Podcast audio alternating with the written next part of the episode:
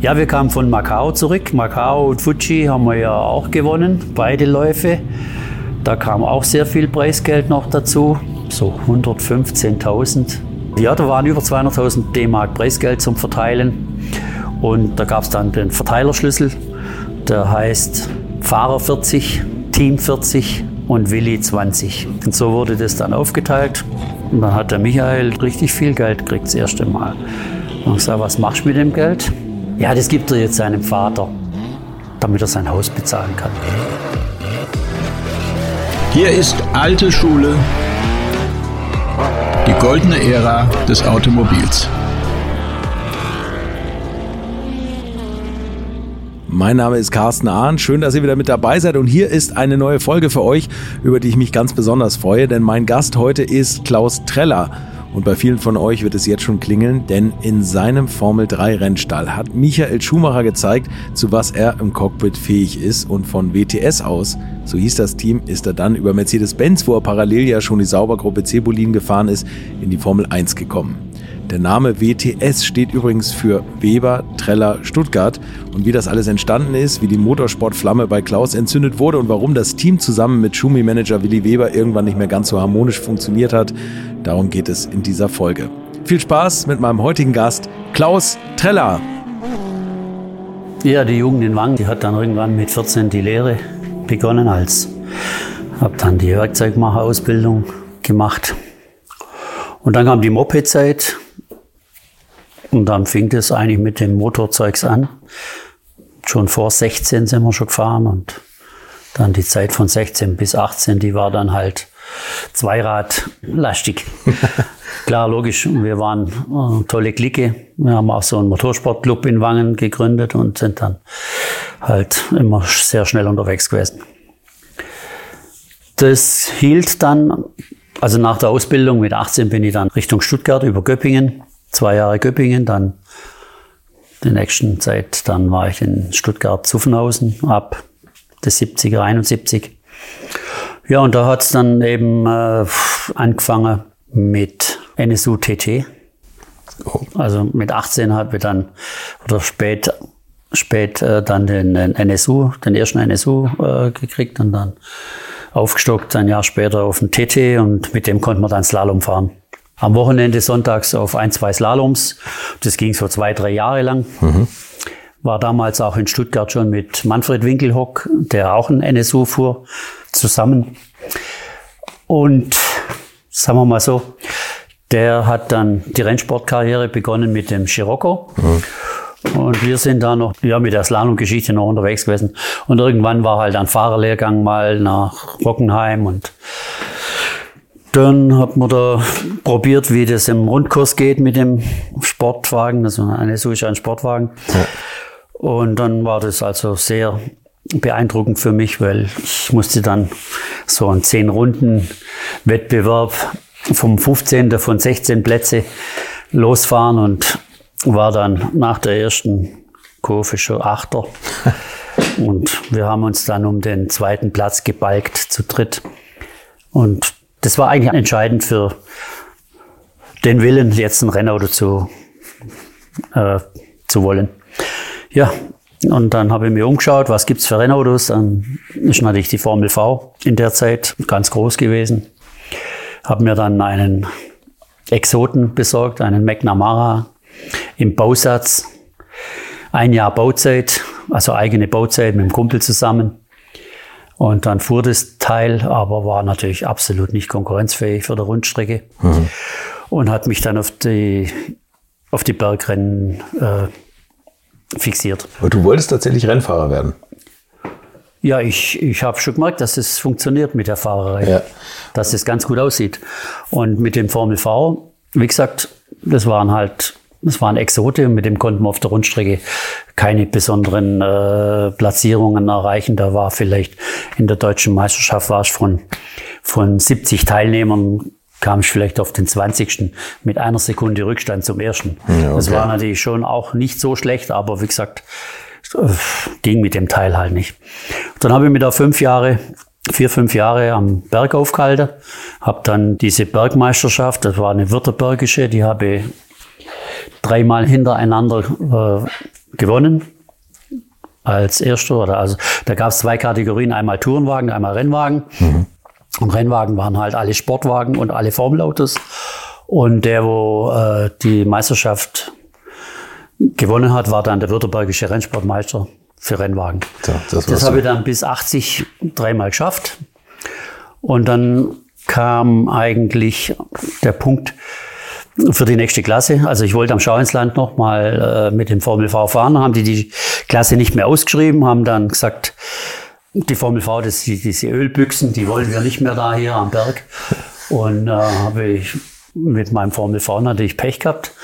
Dann musste ich mir einen Super V ausleihen. Habe ich damals von Helmut Bross den Super V bekommen und habe dann mit dem geliehenen Auto dort eben teilgenommen und auch die Klasse wieder gewonnen und die Gruppe.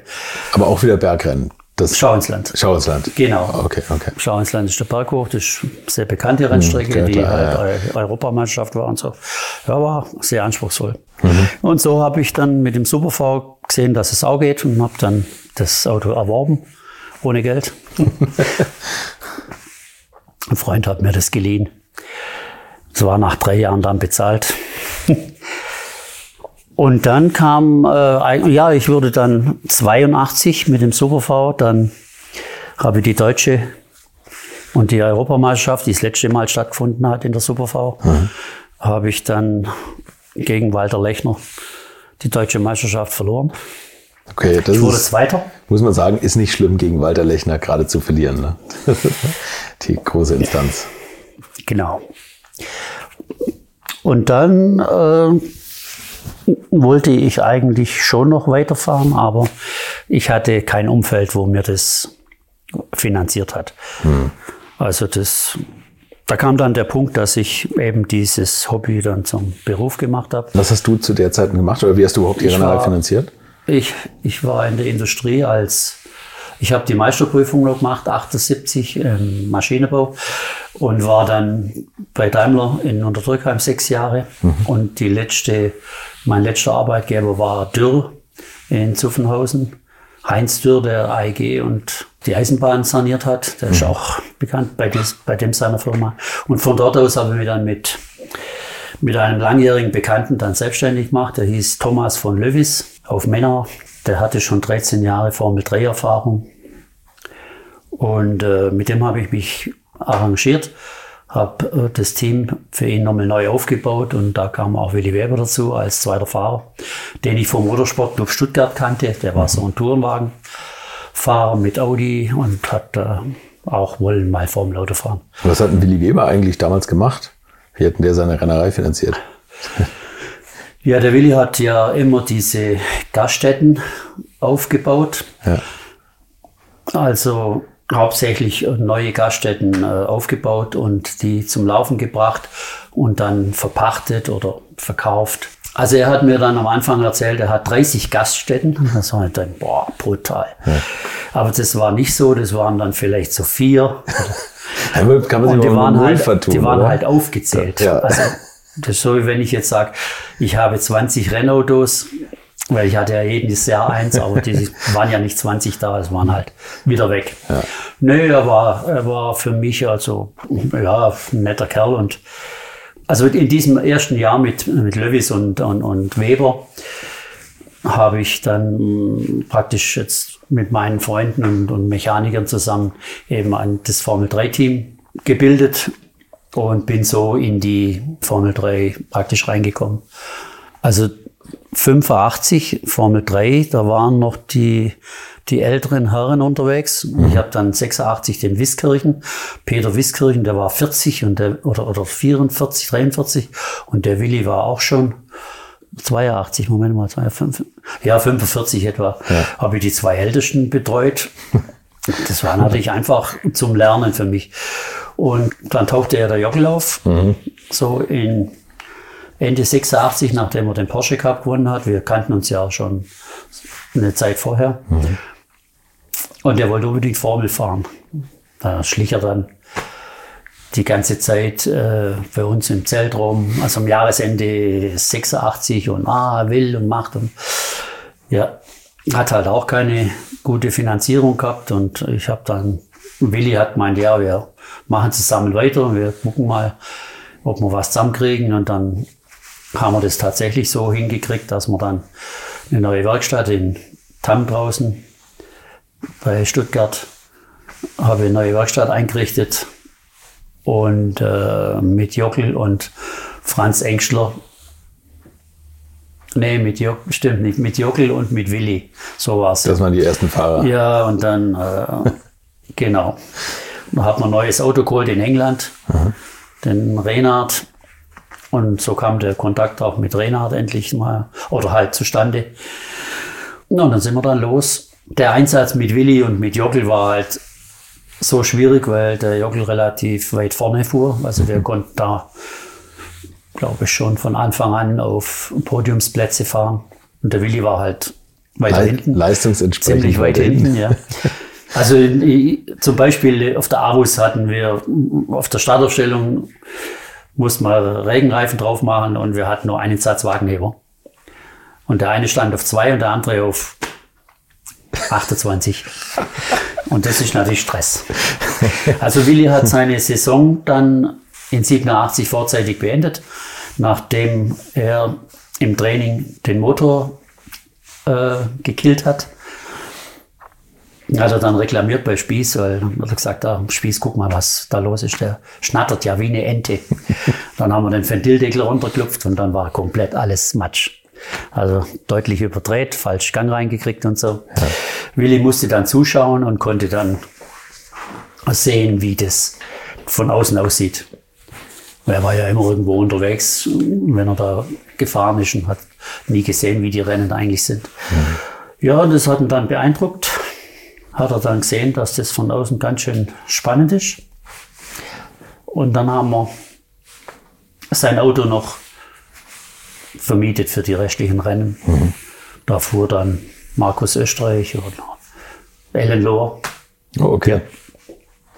Die ja von ihrem Vater immer gemanagt wurde, ne? Genau. Und sie haben wir zum Beispiel einen Test vorm Rennen, einen Tagestest am Nürburgring, die stieg den ganzen Tag gar nicht aus. Die, die war so fahrgeil. Habt ihr da schon so nach Talenten geguckt eigentlich? Also ihr wart ein richtiger Rennstall. Also ihr habt euch Fahrer gesucht, die schnell sind, Sponsoren oder waren das alles so Fahrer, die bezahlt haben dafür, dass ihr ein Auto leiht? Nee, ich, also als ich, als ich ja angefangen habe mit Weber und den, und den anderen da, den Alten, habe ich ja gemerkt, dass es also blöd ist, wenn man die gleiche Arbeit für hinten macht, statt für vorne. Ja, und dann habe ich gesagt, also wir müssen jetzt irgendwas ändern.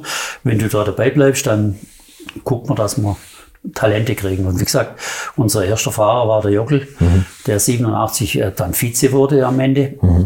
Wir haben, glaube ich, nur ein Rennen gewonnen. Der Bernd Schneider war so überlegen damals. Aber wir waren etabliert als WTS-Team.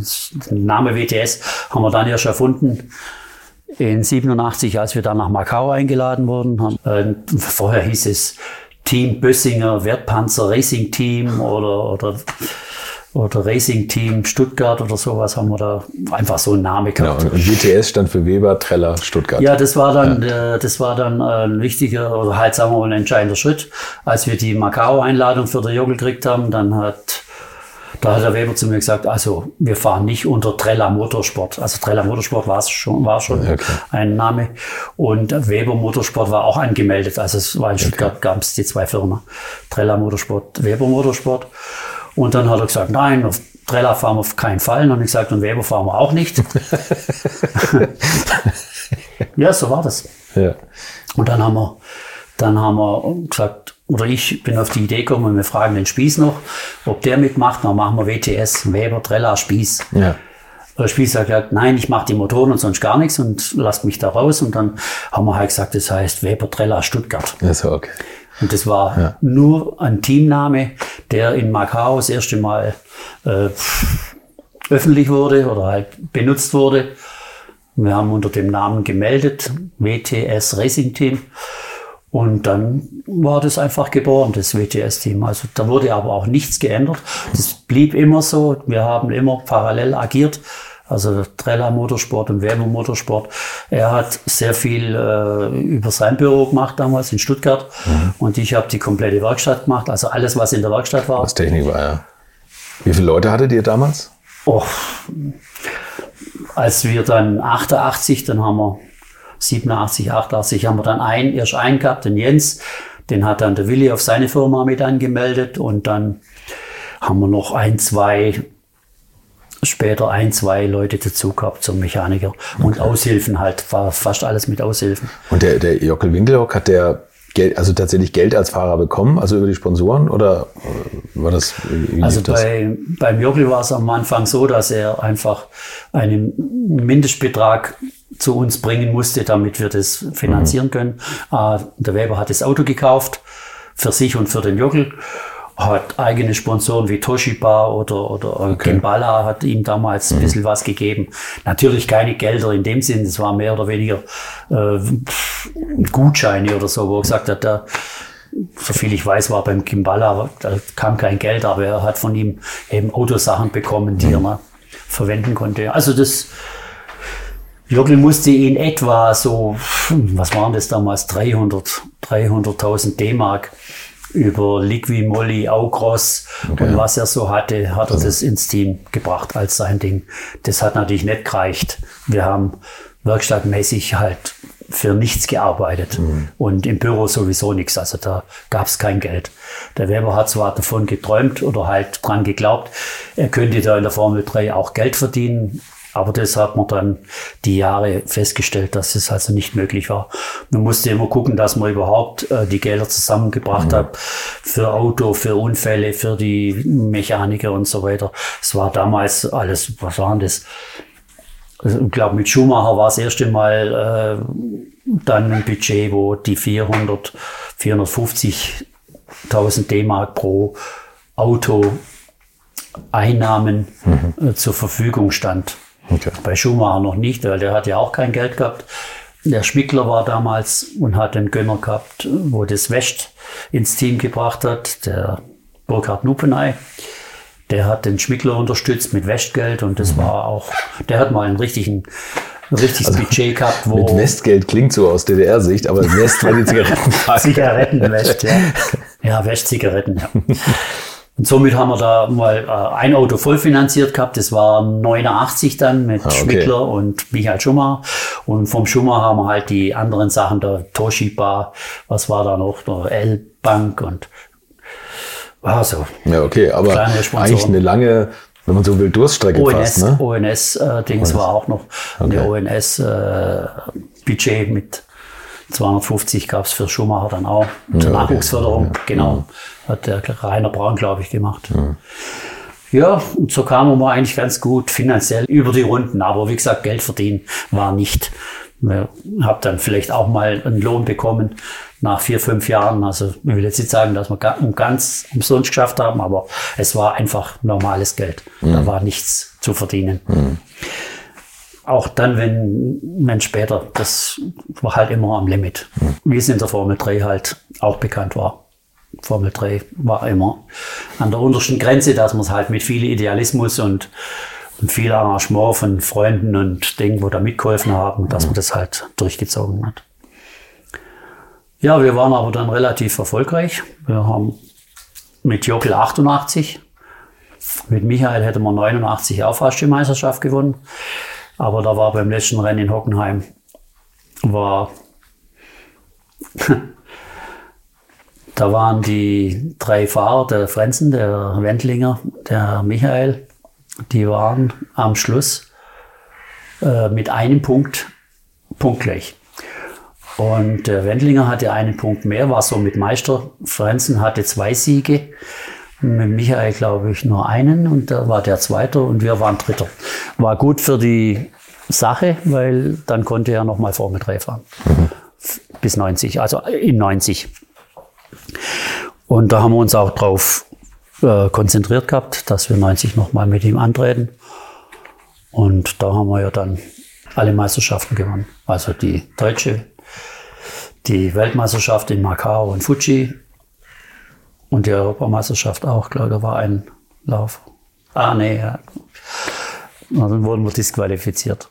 Soll ich das erzählen? Ja, natürlich. Aber du sollst jetzt erstmal erzählen, wie Schumacher ins Team gekommen ist oder wie du so. Michael Schumacher das erste Mal erlebt hast, als wir mit dem ankamen.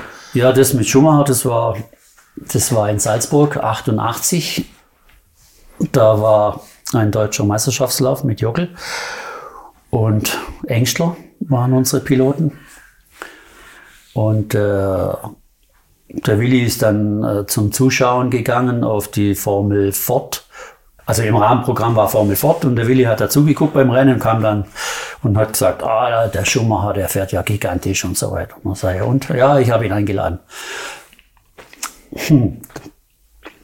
Der kam dann irgendwann zu uns ins Zelt, also in unser Formel 3 Zelt und hat sich vorgestellt, ich bin Michael Schumacher, äh, ich muss zum Herr Weber und er sagt, er ist gerade nicht da, ich muss mal warten. Dann ist er so rumgejuckt, hat die Autos angeschaut und dann, so habe ich ihn das erste Mal gesehen. Mhm. Und dann habe hab ich eigentlich nicht viel äh, mitgekriegt an dem Wochenende. Der Willi hat ihn dann eingeladen für eine Testfahrt. Mhm. Hat mir das dann später mitgeteilt. Wir machen einen Test am Nürburgring und der Schumacher kommt da auch und fährt das Engstler-Auto. Und das war im Prinzip nicht das Neueste, das war ein B-Auto, also ein Jahr alt. Und dann haben wir uns am Nürburgring dann äh, am Auto kennengelernt, oder mit dem Auto kennengelernt. Und dann hat er schon so seinen kleinen Clan dabei gehabt, so seinen von der Kartbahn, da der und der und halt so ein bisschen, die Leute waren mit da. Ja, haben wir dann Sitz gemacht und ist dann am Nürburgring ähm, den Test gefahren mit dem Engstler-Auto. Hat sich sehr gut äh, angestellt, also war auf Anhieb gute Zeiten. Ja, und kurz vor Schluss hat er dann mal rausgesetzt in, ins Kiesbett. Aber er war, er war äh, von Anfang an sehr gut äh, von der Rundenzeit, glaube ich, eine, eine Sekunde hinter der Spitze oder so, eineinhalb vielleicht. Oh, okay. Also war sehr überzeugend. Und das war für ihn das erste Mal in so einem Formel 3? Das war für ihn ne? das erste Formel 3. Ja. Weil er hat vorher ja praktisch nur die kleinen Dinger da gefahren, diese Ford und Könige. Ja, genau. Nee, war, war okay. Wir waren angetan. Und dann muss, nach dem Test muss der Willi ihn dann, oder Fakt, hat ihn dann nach Stuttgart eingeladen und hat mit ihm diesen tollen Vertrag gemacht für die nächsten zehn Jahre. Wusste ich nicht, hat man mir nicht mitgeteilt als gleich, gleicher Partner. Also wir waren ja, wir haben ja alles zusammen gemacht. Also die Zeit, die Zeit vorher, vor Schumacher, da gab es eigentlich jeden Tag in der Werkstatt drei, vier, fünf Anrufe vom Büro Weber. Wie soll ich das machen? Wie soll ich das machen? Wie machen wir das? Also wir haben wirklich im Vorfeld oder halt in der Zeit vorher schon wirklich alles so gemacht, wie ich es wollte. Also nie was passiert, was stattgefunden, was nicht in meinem Sinne war. Mhm. Er hat mich ja also über alles gefragt. Nur eben dann, nach den drei Jahren Formel 3, hat er gemeint, jetzt muss er das alles selber in die Hand nehmen und hat dann eben ohne mich solche Sachen gemacht, wie so ein Vertrag mit dem oder kommt dann und sagt, ja, wir haben jetzt den Schuhmacher verpflichtet und dann sage ich, ja,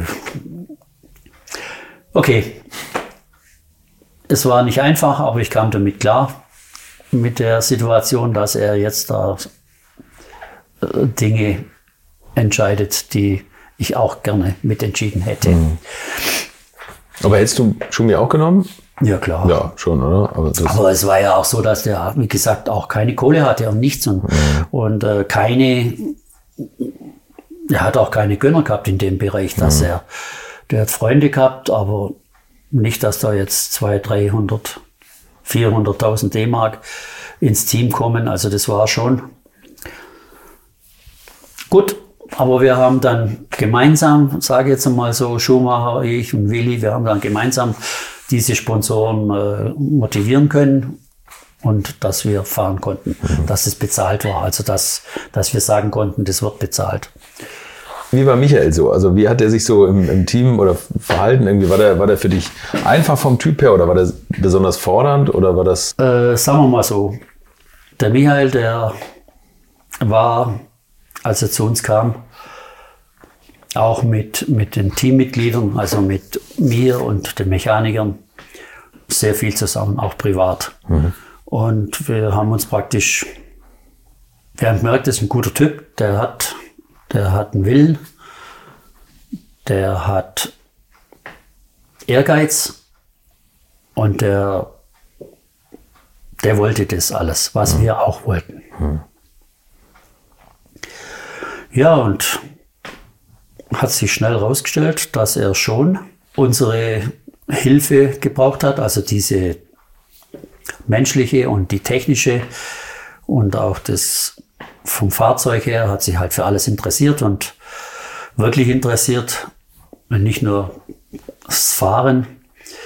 Und damals gab es ja keine Datenerfassung, das war ja alles noch, wir konnten nur miteinander reden über die Abstimmung vom Fahrzeug und die Erfahrung, die wir hatten, ihm anbieten und daraus kamen halt sehr gute Resultate zustande. Also von Anfang an sind wir im Prinzip vorne gefahren. Das heißt, wir waren immer unter die ersten vier. Mhm. Und äh, ja, wir waren von Anfang an vorne mit dabei und er hat von Anfang an immer um, um den Sieg fahren können. Und äh, die Abstimmung vom Auto, die hatte er mit uns wirklich schon erarbeitet. Also er hat da keine Ruhe gegeben, bis das Auto dann schon so fuhr, wie er es auch wollte. Wie gesagt, es war eigentlich nach der Eingewöhnungszeit, so erste Halbjahr, war es dann relativ einfach mit ihm. Wie ist er mit dem Auto umgegangen? Also äh, ist er besonders schonend gefahren oder materialmordend oder? Nein, also es war genau so, wie, wie es eigentlich sein soll. Der hat das Auto nie zerstört. Also er kam schon mal von der Bahn ab, mhm. dass man Radweg war oder so. Aber im Prinzip hat er die Technik verstanden, hat sie ausnützen können und hat im Prinzip ja eigentlich schonend, ja. Er war, er war schon materialschonend. Also er hat nie was kaputt gemacht, so von sich aus, mit Fehler oder mit, ja, er war sehr intelligent, was das alles angeht. Und auch die, die, die Rennen ist er intelligent äh, gefahren, von Anfang an. Ja, wir waren halt total beeindruckt von ihm, wie gut er mit normalem Aufwand. Also wir mussten nicht extra was kaufen, wie andere, die dann das gefordert haben und das gefordert haben. Und er war da sehr bodenständig. Mhm. Und privat haben wir ja auch sehr viel zusammen gemacht. Wir haben uns am Wochenende im Allgäu getroffen und sind mit dem Kajak die Argen runter. War eine tolle Zeit. Und das zweite Jahr, das war ja dann, äh, waren wir relativ überlegen. Da konnten wir wirklich, das ist ja, die ersten zwei Rennen ist er ja in, einmal in Führung liegend ausgerutscht in Zolder auf dem Sand. Sechs Sekunden Vorsprung und dann steht er dann in, am Reifenstapel, weil da gerade Sand kam und er als erster kam und ausgerutscht ist. Zolder muss man sagen, liegt ja in den Dünen und ja. da, wenn da ein Wind kommt, dann hat man genau. Sand auf der Strecke. Ne? Glaube, am dritten Rennen haben wir erst gewonnen. Wir hatten sogar Rückstand, Punkte-Rückstand. Dann ist uns noch mal ein Rad aufgegangen in Hockenheim. Ein Vorderrad war mal nicht korrekt äh, fixiert auf den, in den Bolzen, sondern auf den Bolzen. Da war, das sind so Mitnehmer. Mhm. Und steckt man das, das war ein schneller Reifenwechsel da beim, bei der Startaufstellung. Und der eine Mechaniker, da waren die Radmutternschrauben, die waren sehr lang noch, die wollte ich eigentlich noch kürzen, damit es gar nicht in Frage kommt, hätte man die Mutter gar nicht drauf braucht. Auf jeden Fall war das Rad nicht in den Mitnehmerbolzen drin, sondern auf den Mitnehmerbolzen. Das heißt, nach zwei, dreimal Bremsen war es lose. Und so war es dann, haben wir dann, glaube das war das zweite Rennen auch verwichst. Wieder keine Punkte. Und dann ging es aber dann Schlag auf Schlag, haben wir dann jedes Rennen souverän gewonnen bis zum Jahresende. Was auch geil war, in der Saison gab es erst einmal Preisgeld in der Formel 3. Und zwar hat äh, die Vereinigung, Formel 3 Vereinigung, das hingekriegt, dass sie für jeden Punkt 500 D-Mark Preisgeld auszahlen konnte am Jahresende. Okay. Und da haben wir tatsächlich 83.000 D-Mark Preisgeld bekommen, für, also wir als Team. Ja weiß ich noch, bei der, bei der Jahresfeier, Abschlussfeier, haben wir zum Manfred Hahn gesagt, komm, wir machen einen Gag, nimm doch lauter Fünfer und dann kannst du einen Koffer füllen und das sieht einfach geil aus. Koffer voller Preisgeld. Ja, wir kamen von Macau zurück. Macau und Fuji haben wir ja auch gewonnen, beide Läufe. Da kam auch sehr viel Preisgeld noch dazu. Das waren nochmal so 100, 115.000. Ja, muss man auch in England mal direkt abholen. Ja, da waren über 200.000 äh, D-Mark Preisgeld zum Verteilen. Und da gab es dann den, den Verteilerschlüssel, der heißt Fahrer 40, Team 40 und Willi 20. und so wurde das dann aufgeteilt. Und dann hat der Michael da richtig, ich glaube, richtig viel Geld gekriegt das erste Mal. Und ich sage, was machst du mit dem Geld? Ja, das gibt er jetzt seinem Vater, damit er sein Haus bezahlen kann. Also ein Teil davon. Mhm. Also die hatten natürlich auch nicht viel, aber war cool. Gibt er seinem Vater. Er hat es ja nicht gebraucht. Ja, und dann haben wir, hat er ja in der Saison 90 hat er ja noch parallel die Sportwagen gefahren von Mercedes. Ne? Mercedes, ja. Das war dann ab Sommer. Das war schon auch sehr beeindruckend, wie der spontan mit dem Auto umging, wie ein Vollprofi, also direkt rein und alles richtig gemacht und besser gemacht wie die anderen. Mhm. Ich habe das mal im Nürburgring oben, das war der Lauf mit dem Jochen Maas zusammen. Der Maas hat den Start gefahren, habe ein bisschen zugeguckt, das war so ein Vier-Stunden-Rennen. Der Maas hat den Start gefahren und damals gab es also so eine, von der Zeit her 100 Prozent und der Maas hat praktisch 13 Prozent mehr gehabt, also 113 Prozent und hat dem Michael das Auto übergeben und der hat es dann runtergefahren. Der ist mit 83, 84 Prozent gefahren und hat es dann übergeben mit etwa 100, hat also dem Maß seine Punkteverlust wieder reingefahren. Dann wusste ja auch im Maß auch, was die Stunde geschlagen hat. Ja, das war ja so. Ich habe es halt so beobachtet. Mhm. Und das war ja nicht offiziell. Das, am Schluss zählt ja immer nur das Ergebnis da. Aber wie das zustande kommt, da muss man dann schon genauer hinschauen. Sag mal, es gab zwei Rennen, da äh, will ich gerne nochmal nachfragen, wie du die damals erlebt hast. Das eine war 89 am Nürburgring. Wenn man das jetzt, das gibt es ja bei YouTube, kann man das Rennen nachsehen. 89 am Nürburgring. Ja. Es war ja so, wir sind äh, beim Finallauf sind wir ja mit dem Opel, mit dem Opel-Auto gefahren. Mhm. Wir hatten ja in 90 ab Juni zwei Autos. Mhm. Das VW-Auto, also mit dem VW-Motor. Der Spieß hatte den Opel-Motor schon weiterentwickelt gehabt und hat den auch äh, stark gemacht. Aber diese Leute, die mit dem Opel-Motor unterwegs waren in 90, die waren nicht erfolgreich. Und dann, das war für uns Ansporn, auch einen Opel-getriebenen äh, Formel 3 aufzubauen. Das habe ich dann gemacht. Wir haben in England noch ein Chassis geholt. Das war bei Eddie Jordan, das war ein Werksauto. Die Chassis Nummer 1 war das, ja genau. Ja, wir haben da Kontakt gehabt mit Reinhard und die haben uns dann das Auto verkauft. Wir haben anderes in Zahlung gegeben und dann haben wir, habe ich das Auto mit dem Spießmotor aufgebaut und haben wir ab, ab Juni, glaube ich, hatten wir zwei Autos und mit denen sind wir immer bei Tests mit, mit beide gefahren. Mhm. Und beide Autos waren, also wenn der Michael gefahren ist, also innerhalb von ein, zwei Zehntel gleich schnell. Also die Autos waren gleich schnell. Und die anderen Opel-Autos, die waren äh, deutlich weiter hinten. Also die haben ein, eine Sekunde hat denen gefehlt zur Spitze. Ja, aber und dann haben wir halt immer wollen, weil wir haben ja keine Unterstützung von VW oder Opel gehabt. Dann wollten wir eigentlich, dass der auch mit dem Opel-Auto fährt, äh, die Rennen, also am Wochenende. Man kann ja am Wochenende nicht tauschen, also muss man immer sich vorher entscheiden. Würdet ihr eigentlich auch so gerne wie ich manchmal neue Länder mit einem Oldtimer erkunden, aber ihr scheut euch die lange Anreise auf Achse oder die teuren Transportkosten?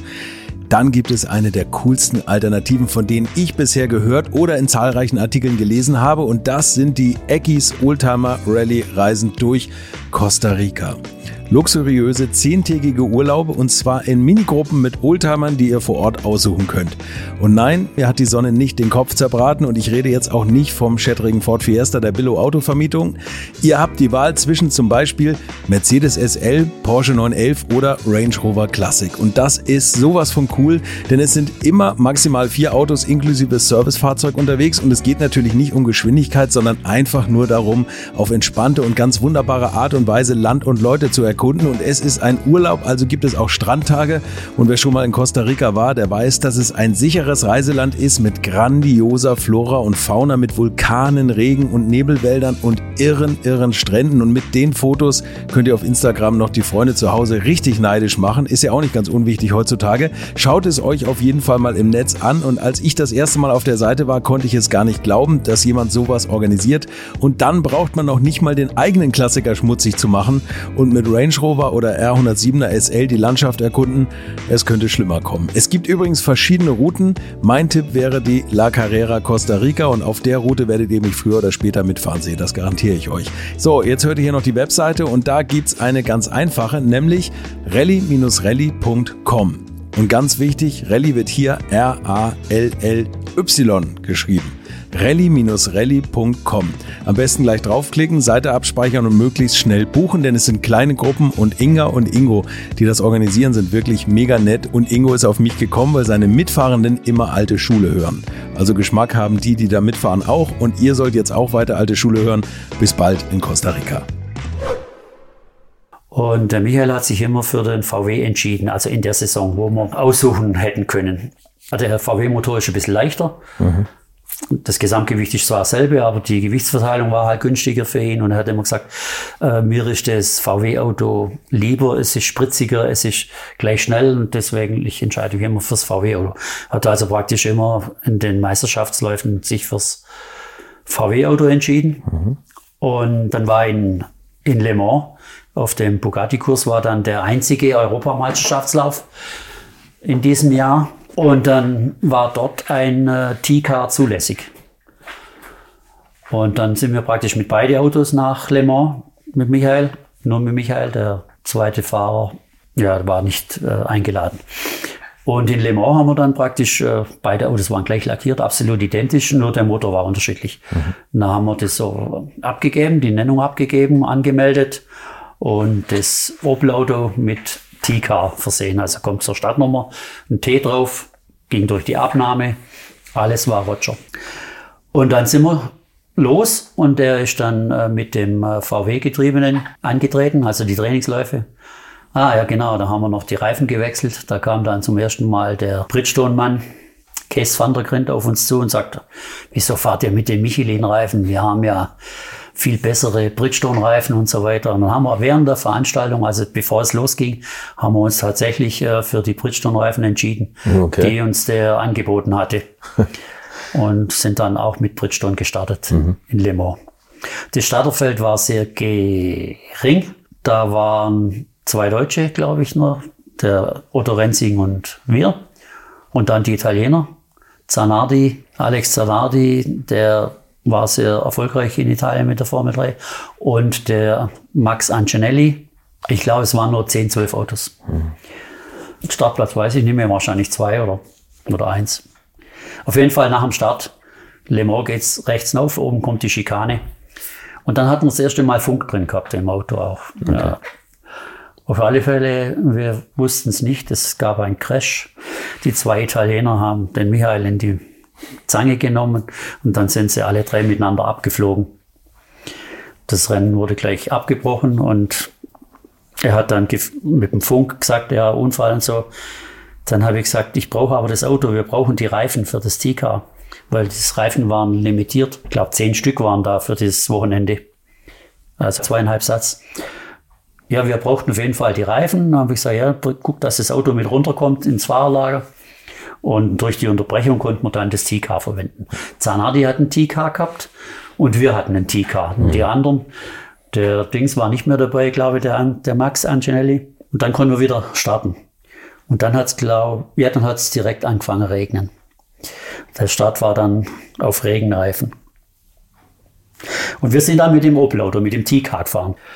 Ja, der Michael hat dem Zanardi damals 21,5 Sekunden gegeben. Also der Abstand war 21,5 Sekunden, wo wir gewonnen hatten. Ja. ja, die Freude war kurz. Willi ist dann gleich wieder Richtung Flugzeug gegangen. Wir haben Pokale und Kranz äh, in Empfang genommen. Und dann hieß es vom Lautsprecher, wir sollen zur Rennleitung kommen. Keine Ahnung, was da war. Ja, die Italiener haben dann äh, einen Protest eingelegt, weil wir nicht beide Autos mit den gleichen Motoren bestückt hatten. Und äh, wir sind dann zur Rennleitung marschiert, wir zwei, und haben uns das dort angehört. Wir waren ja nicht Englisch gut oder Französisch sowieso nicht. Die haben ja auch kein Deutsch geredet, aber klar war, sie disqualifizieren uns, weil wir eben einen anderen Motor in dem einen Auto hatten und wie in dem anderen. Obwohl es abgenommen war. Gut, ich muss zugeben, ich hatte das Reglement nicht gut gekannt. Die Italiener haben es besser gekannt. Wir sind dann disqualifiziert worden. Also Zanardi war dann Sieger. Wir wurden disqualifiziert. Wir sollen bitte die Sachen äh, dem anderen Team übergeben. Und dann sind wir da zurückmarschiert und haben gesagt, oh, scheißegal. Wir gewinnen wieder. ja, das war dann aber ein großes, äh, wie sagt man denn, Theater hinterher, weil Opel hätte gerne den Sieg, den ersten Opel-Sieg im Formel 3 hätten die gerne vermarktet. Mhm. Das war jetzt halt unser Fehler, dass wir das jetzt da verbockt hatten. Konnten wir auch nichts machen, das ist ja ganz klare Sache gewesen. Also wäre Protest oder irgend sowas oder Berufung oder wie sagt man denn Berufung, wäre sinnlos gewesen. Also uns hat es nicht viel ausgemacht. Mhm. Aber wie gesagt, Opel war es ein bisschen schade. Und somit haben wir praktisch mit dem nächsten Einsatz, es war dann der Finallauf, nachdem wir, glaube ich, habe da vom Rennen her gar keine große Erinnerung mehr. Oh, okay. Ich weiß nicht warum, aber ich weiß halt, dass wir mit dem Opel-Auto gefahren sind. Und es gibt auch Bilder, da hat er auch eine andere Nase drauf gehabt. Da war also auch was mit seinem Auto. Der hat auch die Nase gewechselt gehabt. Da war dann wohl ein Abbruch. Mhm. Weil wir sind nur Fünfter geworden, das weiß ich noch. Also, okay. aber wir sind auch nicht von vorne losgefahren, oder? Wie war das? Ich. Ja, guck mal, dann, dann ist das vielleicht gar nicht so, ist das vielleicht gar nicht so wichtig für euch gewesen oder so, dass, dass ihr gesagt habt, boah, das war der Wendepunkt und so ein Hin und Her und dieser harte Fight und so, sondern vielleicht war es für euch einfach. Also für uns war es eigentlich, ja, Wiesen. für uns war es eigentlich klar, dass, dass wir die Meisterschaft gewinnen. Also war nie, jetzt weiß ich bloß nicht warum. Also ihr hättet das am Nürburgring anscheinend ja schon gewinnen können wenn Michael gewonnen hätte? Und Nein, wir haben dort die Meisterschaft gefeiert. Das weiß ich. Am Nürburgring? Ja, am Nürburgring haben wir die Meisterschaft gefeiert an dem Abend. Das weiß ich noch ganz genau. Okay. Wahrscheinlich aufgrund der Disqualifikation. Der, der Disqualifikation, ja, wahrscheinlich. Dann hat nichts ja. mehr schief gehen können. Ja. Ja, aber, aber das sind ja schon mal, ich weiß nicht, wie viele Punkte das damals waren, ich glaube zwölf oder die Punkte waren nicht so viel oder 20. Die haben wir, also wir haben am Nürburgring die Meisterschaft gefeiert, das weiß ich. Okay. Da waren wir ja nachts in der Burg und äh, haben alle gespuckt. War das das Ding, wo Willi Weber sich den Rotwein über das Ding gekippt genau. hat? Die Geschichte muss da ist er von, vom Klo gekommen. da ist er von der Toilette gekommen. Also der Michael hat uns einfach abgefüllt. Der hat versucht jetzt den Alkohol dermaßen die Leute abzufüllen und wir waren wirklich gut drauf und Willi war ja auch gut drauf an dem Tag, muss ja. ich sagen. Und dann äh, kam er, wie gesagt, von der Toilette nachts und hat die Hose nass gehabt und so gesagt, hey, also, da sagt er, was ist? Und, und leert sich den Rotmann. Ach Gott, so an. mhm. Ja, der Alte von der Boot, der hat uns dann um eins rausgeekelt, der Arsch. Um eins lässt ja. er so eine Meisterfeier beenden. Das, ja. Ist, das gibt's ja nicht. War ein paar Journalisten auch noch mit dabei. Da war ja immer, ja, war gut. Ja, doch, das stimmt. Also die, die Meisterschaft haben wir dort gefeiert. Und das letzte war ja dann in Hockenheim, wo der Häkkinen äh, gewonnen hat. Aber ich wollte eigentlich vorhin noch das Dings erzählen, warum wir 89 im Finale nicht gewonnen haben, sondern der Bartels Jetzt bin ich tue immer schon wieder schwer und weiß schon wieder nicht mehr, wie viel der Michael wurde. Auf jeden Fall nach der Zieleinlauf, Zieleinlauf in Hockenheim. Bartels hat das Rennen gewonnen und Michael hat ein Problem, ein technisches Problem gehabt. Also ich konnte es sehen und wusste aber nicht, was los war. Und er sagt, er hat das Gefühl gehabt, einen schlechten Blattfuß mhm. oder halt einen Blattfuß oder zu wenig Luft und hat deswegen nicht den vollen Speed gehabt. Also er hätte es gewonnen. 89, dann wäre er auch noch Meister geworden. Weil, wie gesagt, durch das, dass der Bartels gewonnen hat und Frenzen und Schumacher dahinter waren, waren Wendlinger nur einen Punkt auseinander. Und äh, der Grund war, haben wir dann eine Woche später daheim gemerkt, am Auto hinten an der Fahrwerksaufhängung am Getriebe ist eine Schraube gebrochen gewesen. Also eine wichtige Schraube, die den Kipphebel für die Stoßdämpfer, den, den Lagerbock, der war praktisch lose. Das konnte sich praktisch so wegbewegen. Also dieses Fahrwerk war zerstört. Ja. Ich sage jetzt einfach zerstört, weil das hat der, der, der Federweg vom Auto war ungleich und das Auto fuhr nicht mehr richtig. und fühlt sich an wie fühlt sich an wie oben, ein ne? Blattfuß. Also weil eine Seite eben Weicher nicht ist. funktioniert hat. Er hat damals und dann hatten wir, glaube ich, sogar noch einen Blattfuß im Fahrerlager, weil wir in die Wiese stehen mussten. Ja, genau so war's. Wir hatten einen Blatt, wir hatten einen Nagel drin und haben, ja genau, die Autos wurden in der Wiese abgestellt und er sagt, das war schon im Rennen. So war's. Okay, Der Blattfuß okay. war schon im Rennen, weil das Auto war so schlecht heute, das war die Hinterachse war so schlecht. Und dann haben wir natürlich geglaubt, dass das so war. Und Klar. dann habe ich aber daheim eben, wie gesagt, das gefunden am Auto, dass das Auto kaputt war, äh, die Schraube abgebrochen war. Ja, Gott sei Dank haben wir dann gesagt, haben wir ihm aber nicht erzählt, groß. nee, weil es war ja nicht mehr wichtig. Ja, ja, klar. Klar. Hat ja nichts mehr geändert. Wie war er denn sonst so von der, vom Feedback, was das Auto anbelangt? Also konnte er, das, äh, das ist ja wahrscheinlich immer besser geworden, aber konnte, konnte er genau Feedback geben, woran was lag oder so? Oder was, was er gern anders hätte? Also er war damals ja im Prinzip der zweite Fahrer für mich, wo Auto fahren konnte.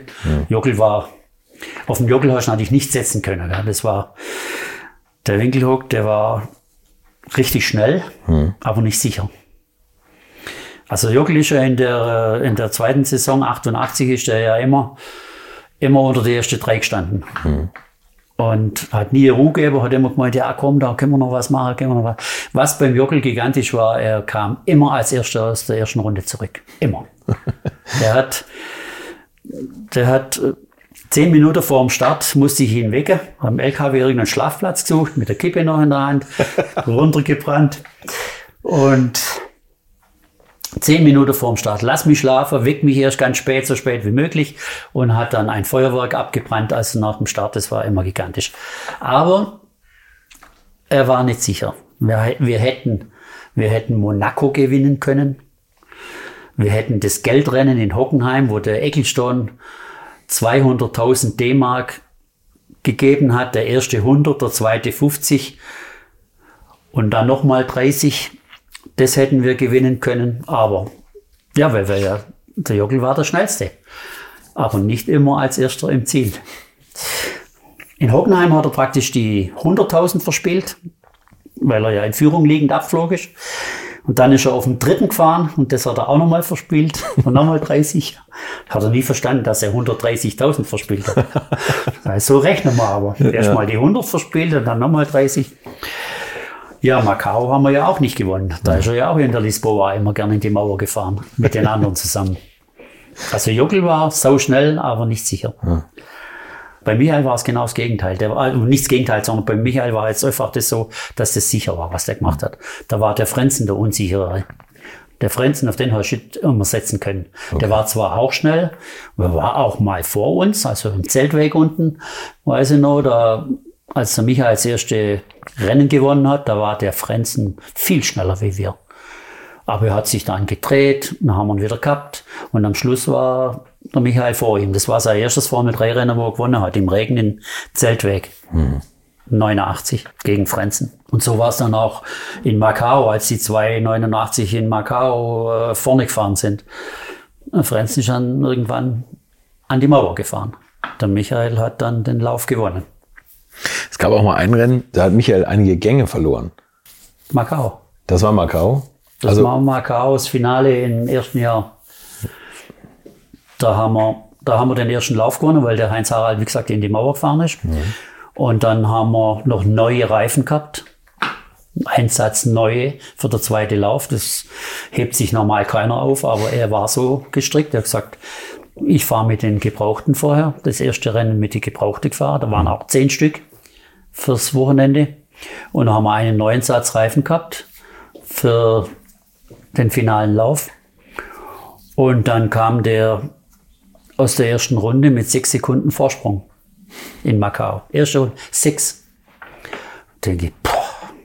Wir konnten es im, im Video anschauen, also das, das Rennen wurde aufgezeichnet und wir konnten es also in der Box sehen, wie, wie, die, wie die fuhren. Und dann in der zweiten Runde war der Abstand etwas geringer geworden, wie sechs. Und in der dritten Runde waren die anderen da an ihm. Und mir, ich habe dann geguckt, was da los ist. Und ich konnte nicht erkennen, was los ist. Ich habe nur gesehen, dass er auf dem schnellen Stück in Macau, also die, die erste rechts aus, aus der Stadt raus, das sind, die Hälfte ist sehr schnell und die andere Hälfte in der Stadt ist sehr langsam. Und in, auf dem schnellen Stück haben die ihn ge, geholt. Da denke ich, das, was, was ist da los? Das, ich verstehe das nicht. Und dann, ich weiß nicht, wie, ich glaube in der Mitte vom, oder, oder ein paar Runden später haben sie ihn überholt und kam dann zur Box und dann war das Getriebe komplett kaputt. Das war also, glaube ich, ja, dann sage ich, was war los? Und dann sagt er, ja, in der zweiten Runde ist der dritte Gang gebrochen. Da hat ihm der dritte Gang gefehlt, mhm. in der zweiten Runde. Und dann äh, ist er halt weitergefahren, ohne den dritten Gang. Das geht normal gar nicht, weil das zerstört, ein Gang bricht und zerstört. Also ich weiß nicht, wieso der weitergefahren ist. Und dann hat er im Prinzip noch den, den fünften Gang gehabt. Also den zweiten und den fünften. Ersten, zweiten und fünften. Und dort auf dem schnellen Stück, da brauchst du den vierten ja zum Beschleuniger. Ja, und da hat er den Verlust gehabt, den Geschwindigkeitsverlust. Also rein vom, vom, vom, wenn das Getriebe jetzt nicht komplett zerstört gewesen wäre, hätte er auch mit den Gängen weniger noch eine Chance gehabt auf den Sieg, weil er einfach mit den Reifen so überlegen war und mit, seinem Fahr mit seiner Fahrweise. Aber das Getriebe war halt dann wirklich ganz kaputt. Das konnte konnte kein Vortrieb mehr. Ja, das ist ja später ja. nochmal in der Formel 1 gehabt. Da hat er auch ganz viele Gänge verloren. Das ja, aber da ist er ein Zielfahrer. Ja, ja, da ist er, bisschen, glaube ich, nur im fünften Gang festgefahren, glaube genau, ich. Genau, oder der fünfte. Ja, dann, ist dann war das Getriebe halt blockiert. Ja. Nicht zerstört, sondern ja, blockiert. Genau, ja. Und in Macau äh, habt ihr im nächsten Jahr auch äh, ein, ein Erlebnis mit Mika Häkkinen gehabt, wo die das erste Mal, glaube ich, so schon aufeinander getroffen sind, oder? Also Macau da davor war ja die Saison, wo der Häkkinen Italien, Frankreich, England und Deutschland. England war ja sowieso in der Meisterschaft, aber dann waren die so, so toll gestrickt, weil er in England alles gewonnen hat, dass sie nach Italien sind, dort gewonnen haben, nach Frankreich, dort gewonnen haben und nach Deutschland zu uns im Finallauf in Hockenheim dazugestoßen sind. Also bei uns war ja im Prinzip die Meisterschaft war ja klar, wenn wir die am Nürburgring ja gesichert haben. Und dann kam Häkkinen und äh, hat uns in Hockenheim im Prinzip gefordert. Mhm. Was ich nicht wusste oder was wir alle nicht wussten, wir hatten ja damals schon äh, alle aus einer Tankstelle getankt. Shell, V-Power, 102 Oktan für alle. So sind die Motoren auch abgestimmt gewesen und alles in unserer Meisterschaft. Und jeder, wo da teilnimmt, muss auch diesen Sprit benutzen. Auch hätte Häkkinen diesen Sprit benutzen müssen. Wir haben uns da nicht drum gekümmert, weil wir gedacht haben, das ist selbstverständlich. Mhm. Wir haben dann später erfahren, dass sie nur unter der Bedingung gekommen sind, wenn sie ihren eigenen Sprit fahren dürfen. Und das hätte nicht sein dürfen. Also das, das war ein klarer Verstoß gegen, gegen unsere Regel. Wir hätten da nicht mitgespielt, wenn wir das gewusst hätten. Also wir haben das nicht gewusst. Das war von der Vereinigung ich weiß nicht, ob es Absicht war oder ob es ein großer, grober Fehler war. Auf jeden Fall durften die ihren eigenen Sprit reinleeren. Ja, und Häkkinen kam dann nach Hockenheim, großer Kurs, das war noch die alte Strecke mit Ostkurve und allem drum und dran. Ja. Da ging es richtig geradeaus. Der Hockenheim-Rundenrekord wurde im Training von Sitzung zu Sitzung schon reduziert. Also was heißt reduziert? Der, der, der Rundenrekord wurde von Häkkinen und Schumacher im Schlepptau, sage ich jetzt einfach, mhm. weil er immer mitgezogen ist. Also der hat vorgelegt, ich sage jetzt mal die, die 210, ich weiß es nicht mehr, waren es 210 oder 21. Also es wurde fast zwei Sekunden schneller gefahren wie, je vorher, nur von den beiden. Und der Heckin war immer einen Ticken schneller. Mhm. Wir konnten nur im Schlepptau, also knapp dahinter. Und beim Rennen war es dann ähnlich. Heckin ist vorausgefahren und am Schluss waren es zweieinhalb Sekunden, was der Michael Rückstand hatte. Und es war natürlich eine, für uns auch, wir wussten ja nicht, dass der ja, nicht regulär gefahren ist mit dem Sprit. Mhm. Wir haben praktisch äh, vom Häkkinen auch dies vorgeführt gekriegt, wie er den anderen Ländern auch vorgeführt hat. Heute weiß ich natürlich, wenn das so ist, dann ist das eigentlich nicht so toll gewesen. Mhm. Das nächste Aufeinandertreffen war dann Macau. Und dann war es auch so, dass die beiden wieder einsam vorne fuhren. Also die waren ganz deutlich an der Spitze. Und den ersten Lauf hatte Häkkinen auch mit anderthalb Sekunden Vorsprung vor Michael gewonnen in Macau. Und wir hatten dann fürs zweite Rennen den Flügel nochmal verändert, ein bisschen. Und dann konnte der Michael vor dem Häkkinen fahren.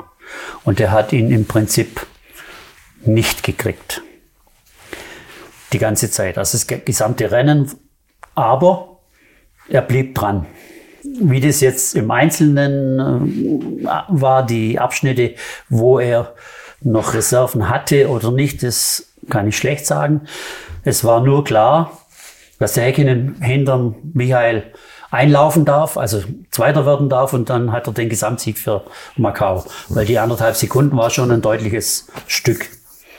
Und dann kam ja die finale Runde, die also letzte Runde. Vom ersten Rennen die anderthalb Sekunden, das wird zusammengezählt, ne, in Macau. Die beiden, die beiden Rennen, werden zusammengezählt genau, ja. und dann die Gesamtzeit. Ja.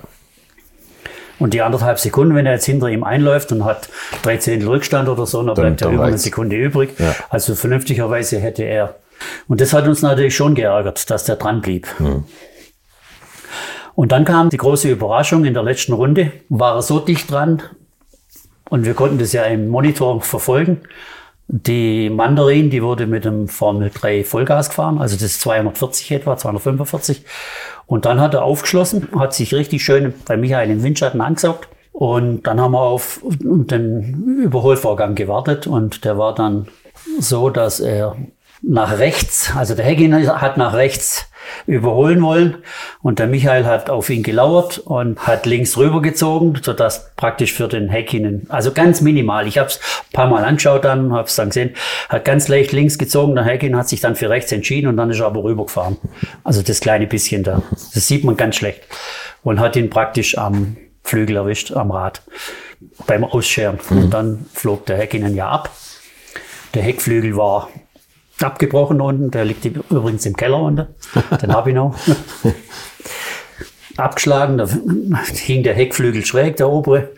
Michael konnte ganz gemütlich heimfahren, hat das Rennen gewonnen und Hecken hat geweint. Hat geweint, ja. Das kennen wir ja. Und, und hat sich danach beschwert, Michael sei vom Gas gegangen? Nee. Nein. Ja.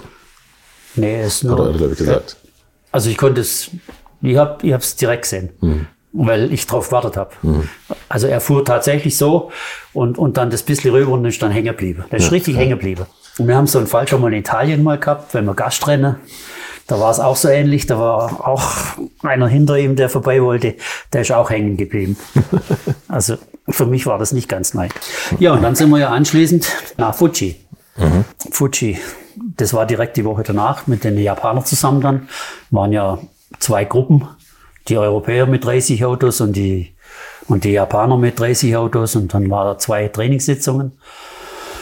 Und dann gab es einen, wie hieß der, Williams, Steve Williams oder Steve, ein Engländer, der war auch ganz flott und das war eigentlich unser Gegner. Der Häkkinen war in Fuji nur auf der siebten Position zu finden. Da waren wir im Prinzip schon ziemlich sicher, dass wir das wir haben den Vorlauf gewonnen, gab einen Vorlauf und dann das Hauptrennen, wo dann, also der Vorlauf war praktisch die 31 und die anderen 30, so dass alle in Rennen gefahren sind. Ja, und dann haben wir in Fuji deutlich gewonnen, also auch. Und Heckin, Da wisst ihr noch eine Geschichte. Ja. In Fuji hat es geregnet, als wir gekommen sind. Das Zeug wird ja immer vorher dann transportiert. Wir kommen am Donnerstag dazu. Fuji war damals noch ohne Boxenanlage, da gab es nur Zelte. In den Zelten haben wir dann unser Zeug ausgepackt. Und äh, dann hieß es, das freie Training fällt wegen Regen aus. Die Fahrer, die Formel-3-Fahrer aus Europa sollen jetzt eine Stunde mit den Vans sich die Strecke anschauen. Und dann äh, hat der Willi einen eigenen Van gehabt und wir hatten einen Van. Wir hatten also zwei Vans, so Japaner-Vans, wo 110 laufen, dann piepsen die und schalten ab. Also die sind nicht schneller gefahren wie 110 oder, oder 115. Und dann hat es geheißen, ja, da ist eine Stunde freies Training für die Fahrer. Die sollen dort die regennasse Piste einfach anschauen. Und dann haben wir gesagt, ja, dann fahren wir mit beiden Vans raus. Also der Willi ist mit Michael rausgefahren und ich habe die Mechaniker mitgenommen mit dem anderen Van. Und dann war da vorne die Einfahrt und da musste jeder seinen Namen sagen, wer da reinfährt. Und die haben ja die Starterliste gehabt. Ich weiß nicht, wie der Häkkinen rausgekommen ist, aber, aber ich habe Häkkinen geheißen. Mir ist nichts anderes eingefallen wie Häkkinen. Das ist das Beste, weil wir standen ja hintereinander. Und da bin ich heute der Häkkinen. Er der Häkkinen durchgestrichen und wir waren mit zwei Vans draußen. Und dann habe ich irgendwann mal einen vor mir gehabt in der Stunde. Da vorne war einer richtig schnell. Da denke ich, scheiße, wie kriege ich den? Und dann habe ich irgendwie, sind wir doch zusammengekommen und war es der Willi mit seinem Fahrer Michael. dann sind wir die Gerade hinauf, gerade runter, also halt dann zur ersten Kurve, das ist so eine 90-Grad-Kurve. Und dann waren wir nebeneinander. Und dann muss, wer fährt jetzt als erster in die Kurve rein? Das ist ja klar. Wir sind nicht beide abgeflogen. Keiner ist abgeflogen. Wir haben es also noch gekriegt. Ich habe danach gegeben. Das letzte, das letzte Zehntel. Aber war spaßig, ja. ja da waren viele Events in, in der Botanik gestanden, wo die nicht mehr rausgekommen sind. War richtig viel Wasser auf der Straße. Hat, Ja, ja wenn es da hat auch regnet, Spaß oder? gemacht. Also, ja. Hat Michael dich mal mitgenommen mit dem Auto, irgendwie so Nordschleife oder irgendwie sowas? Nee, Das, das wir. nee. Wir sind, ich weiß noch, erste Mal Zeltweg hat er mich abgeholt. Hat er mich abgeholt mit dem, ja, damals von, äh, Ford hat er bekommen, oder? von Ford. Da hat er schon den Mercedes gehabt, den Ach so, für, von den, den vom, vom, vom Dominguez. Ja, okay. Jeder hat er so ein Auto gekriegt dann. Dann 16 V 2,3. Ja, okay. Na, das war, wo wir nach Italien gefahren sind zusammen. Also in Österreich war dann mit dem Mercedes, aber nach Italien sind wir mal über die Berge gefahren. Ja, da war immer Rennen bei dem. Der ist über die Curves drüber gefahren, immer so, dass es nicht spürst. Für den war je immer Rennen. Also wenn der gefahren ist und auch nach Zeltweg hinter, war immer Racing. Ich hatte ja damals aufgehört, wo ich mit dem, mit dem, also mein, meine, meine Fahrgeilheit, die ist weggegangen mit Jockel. Also Okay. ich wollte ja auch fahren. Ja. Also, Ja. und durch das, dass Jockel so gut fahren konnte oder so gut gefahren ist, habe ich bei mir dann, das, das ist irgendwie eingeschlafen. Zwei Jahre lang. Der hat mich dann wieder aufgeweckt mit seiner Fahrweise. Dass man auf der Straße einfach anders fährt wie, ja. ja, und dann ist Michael weitergezogen.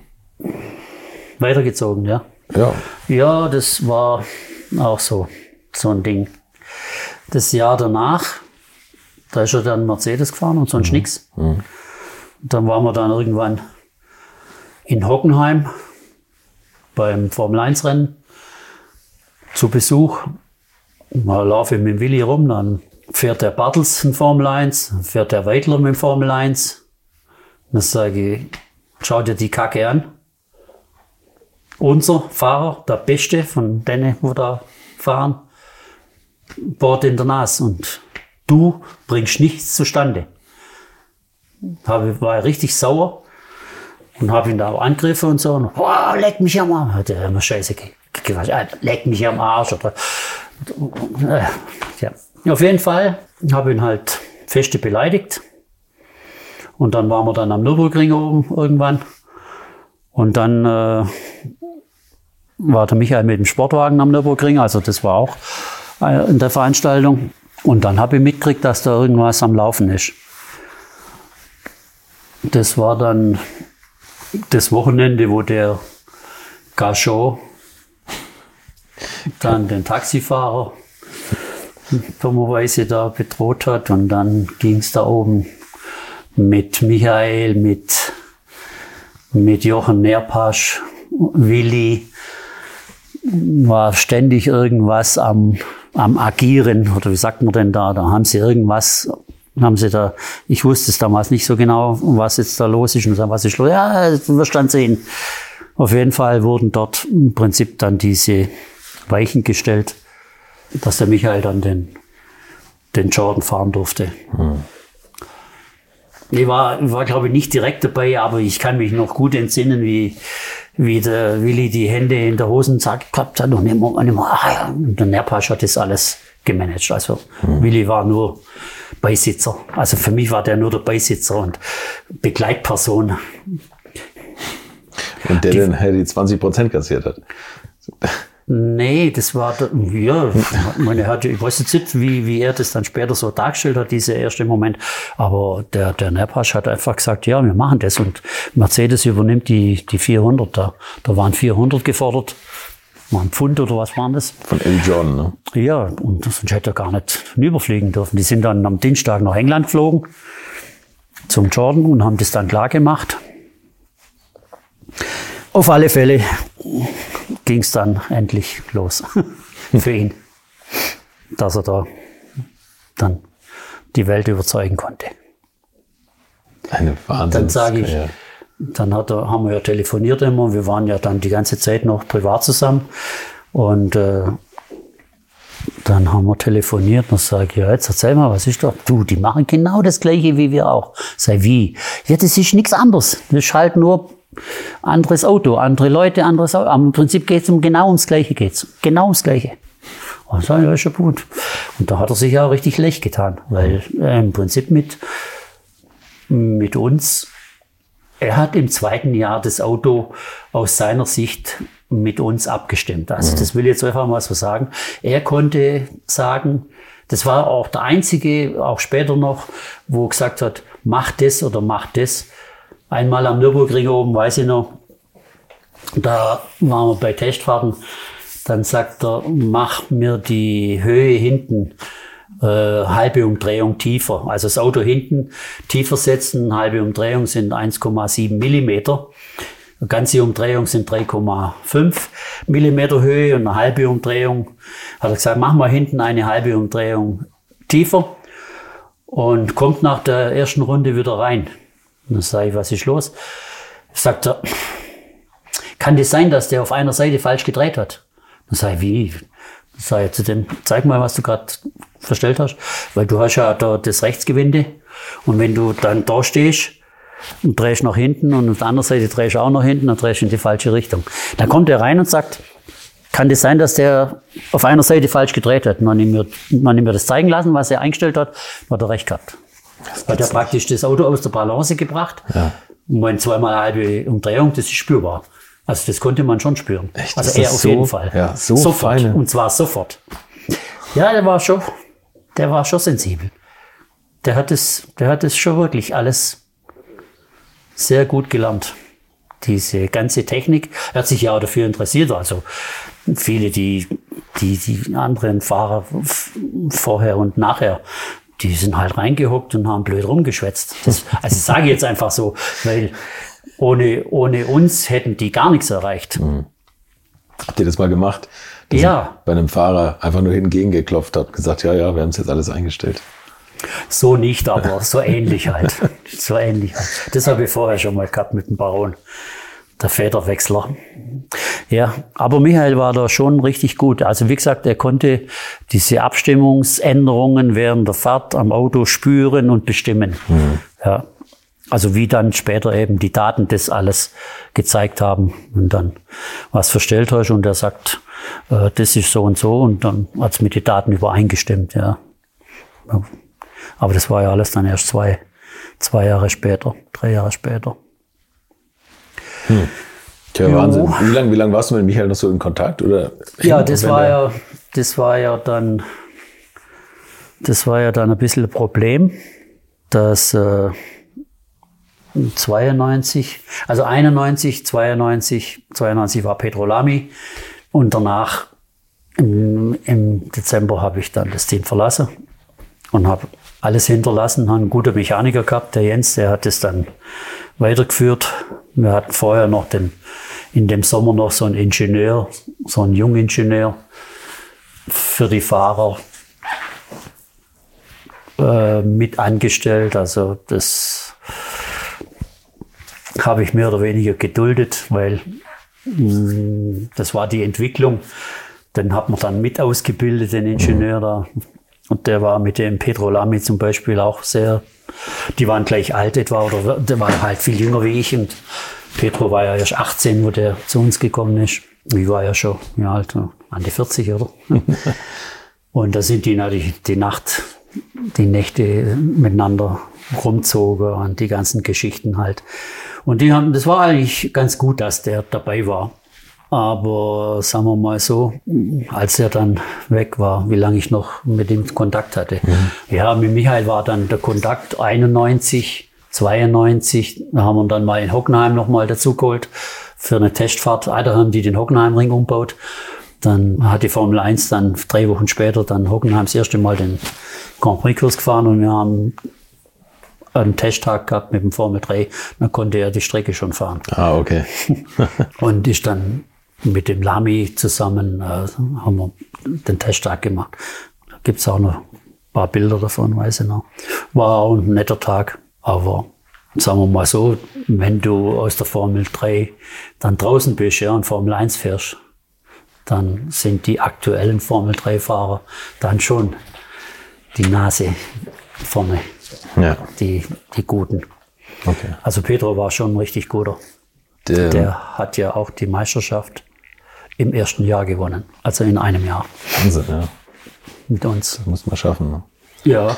Aber ihr hattet Erfolge über Erfolge, aber trotzdem, du, du hast dann das Team verlassen, äh, weil du dich eigentlich mit, mit, mit Weber überworfen hast, oder? Ja, das war halt die Saison 92 war dann so, dass er, dass, dass ist der Michael dann erfolgreich geworden in der Formel 1 und der Weber, dem ist der Erfolg natürlich total in den Kopf gestiegen. Also der hat, der hat nur noch nur noch Dollarzeichen oder wie, weiß nicht, wie ich das sagen soll. Er hat halt immer gemeint, ja, äh, ja, dann kam er im Sommer und hat mir einen Leo Eigner, einen befreundeten Stuttgarter äh, Motorsportler, hat er gemeint, den, den gibt er mir jetzt mit statt ihm. Er will jetzt da nicht mehr auf die Formel 3 Rennen gehen. Er schickt mir den Leo mit. Dann sage ich, was soll ich mit dem Leo? Ja, der tut mich ersetzen. Dann sage ich, ich brauche keinen Ersatz für dich. Ich habe das dann blockiert, der war nicht einmal dabei. und dann haben wir die Saison, also wie gesagt, ich hatte noch so einen jungen Ingenieur dabei, den, den habe ich akzeptiert. Wir sind dann los und der Willi ist dann nicht mehr so viel dabei gewesen, wenn es nicht gepasst hat, wenn er keine Zeit hatte, wegen der Formel 1. Und dann kam äh, Macau Macau und Fuji, dann sagt er zu mir, äh, ich soll ihn entschuldigen, er geht nicht mit nach Macau, dieses Scheißwetter da drüben und ich soll ihn beim Berry Blend entschuldigen. Dann habe ich gesagt, das mache ich nicht, das macht mal schön selber. Und nein, und ja, habe mich einfach geweigert, für ihn da was zu lügen. Mhm an dem Wochenende kann ich 100.000 äh, so und so verdienen, da gehe ich doch nicht nach Macau. Solche Sprüche kamen dann dort. Also es war sehr, sehr schwierig noch mit ihm. Ich habe immer Schwierigkeiten gehabt, mit ihm klarzukommen. Die haben alle gesagt, wie machst du das? Weil er ganz anders ist wie, wie wir.